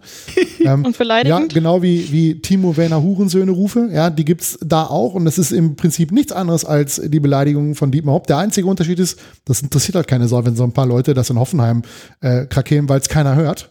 Ja, als wenn es 3000, 4000 Leute aus dem Gästeblock äh, geschlossen irgendwo hinbrüllen. Und das ist halt tierisch. Wenn es keiner hört, es ist dann wirklich passiert. Ja, scheinbar ja schon. Wenn ein Baum im Wald umfällt. Dann ist er umgefallen. Eben. Ja, aber ihr wisst, worauf ich hinaus will. Und das ist halt tierisch inkonsequent. Ähm, und das ist, im Prinzip ist es dasselbe wie damals bei uns mit, mit Leipzig, ähm, dass das halt öffentlich komplett explodiert. Jetzt haben die Gladbacher, glaube ich, Glück, dass das nicht ganz so hochgekocht ist wie bei uns damals. Ich äh, gehe davon aus, dass die nicht äh, unter Ausschuss ihrer Heimtribüne spielen müssen gegen uns, wobei das ziemlich witzig wäre, glaube ich wenn die das nicht dürften. Äh, ohne, oder da wenn könnten sie, wir einen Spruchband machen. Dass ja. willkommen, willkommen in, unserem, in unserer Reihe oder so. Oder in unserem ja, Hurensöhne werden bestraft von Hurensöhnen, die Hurensöhne, beleidigen, beleidigen. Dafür, dass sie Hurensöhne ja.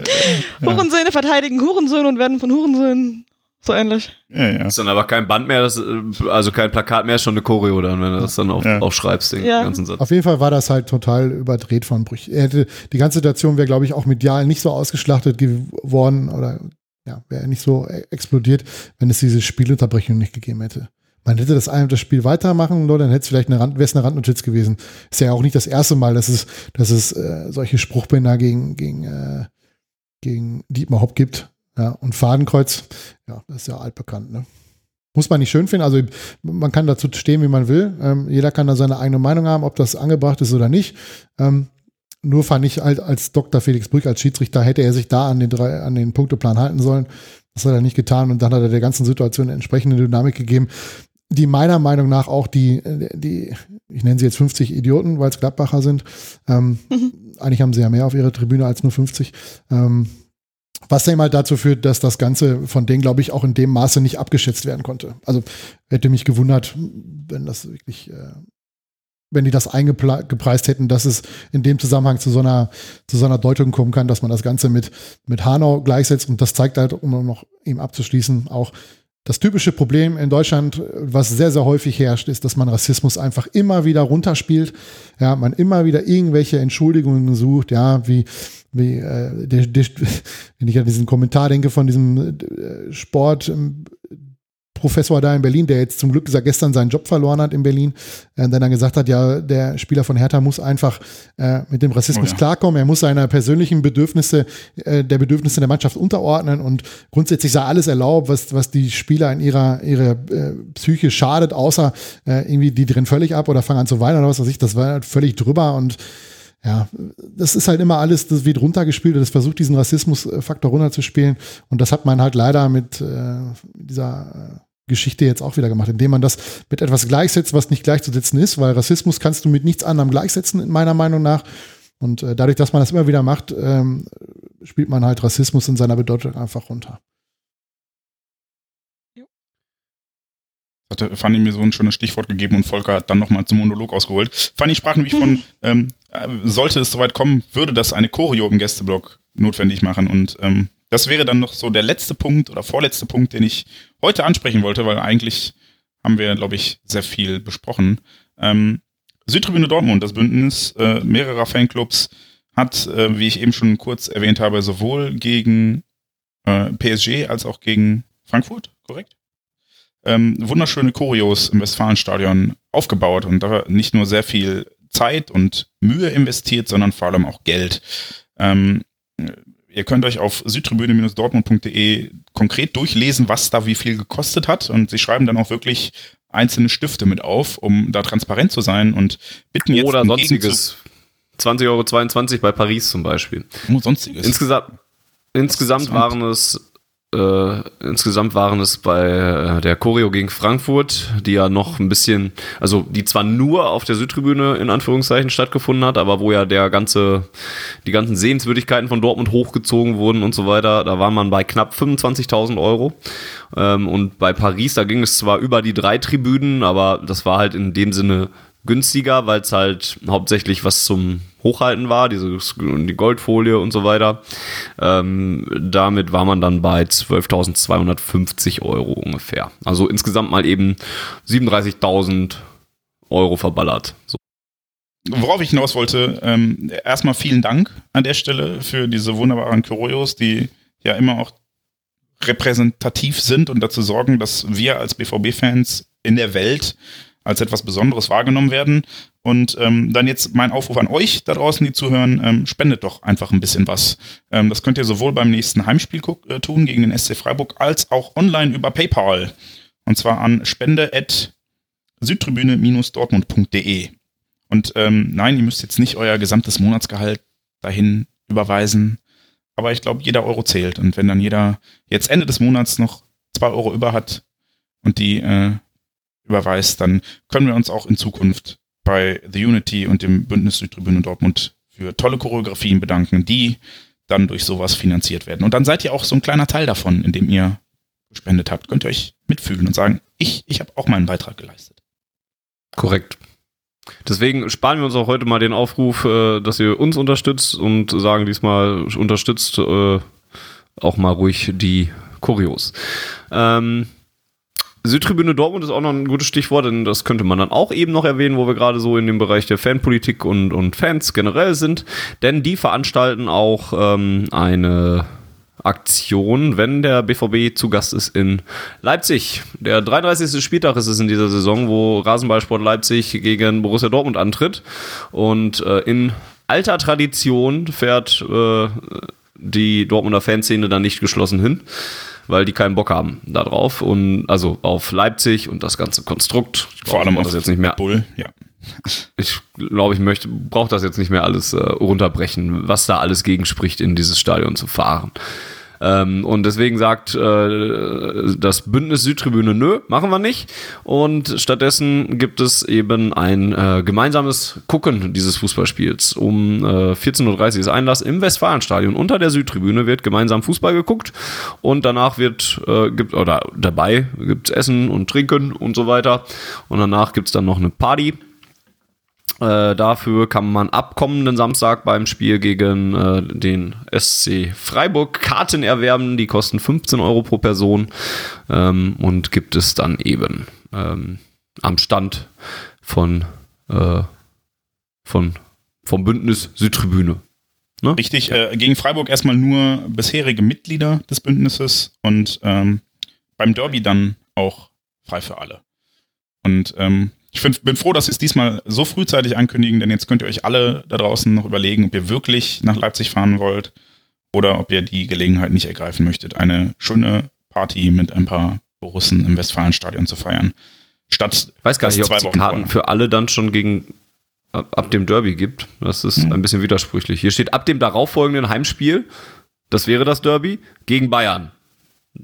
Das ist nicht das Derby. Deswegen weiß ich jetzt nicht. Irgendwann wird es dann auch Karten für Vielleicht alle geben. Geht's äh, beim Derby einfach gar nichts in die ich kann mir auch Richtung, eher schlecht vorstellen, dass es das im beim Vordergrund Derby stehen. geben wird. Ja. Ja. Ja, jedenfalls äh, für eure Reiseplanung überlegt euch doch nochmal gut, ob ihr nach Leipzig fahrt und Red Bull Geld in den Rachen schmeißt. So, Tut es nicht. ja, und ich, ich glaube, damit können wir eine wunderschöne Schleife an dieser Ausgabe machen, ähm, in der wir nicht nur über die Vergangenheit, sondern auch über die Zukunft und ein bisschen Fanpolitisches gesprochen haben. Es war mir wie immer äh, eine große Freude. Und ich bedanke mich bei Fanny, bei Larissa und bei Volker, den ich jetzt unerwartet mit in sein Verderben gezerrt habe. Vielen Dank. Vielen Dank. Danke, Jens. Danke auch. Ja, und äh, Fanny hat schon gesagt, wir verzichten auf den Aufruf zur Unterstützung. Unterstützt mal äh, die Choreokasse der Südtribüne und ansonsten empfehlt uns gerne weiter. Das wäre nett. So, letzte Worte von euch? Schönen Abend. Gut Kick. Erling. Ja, BVB.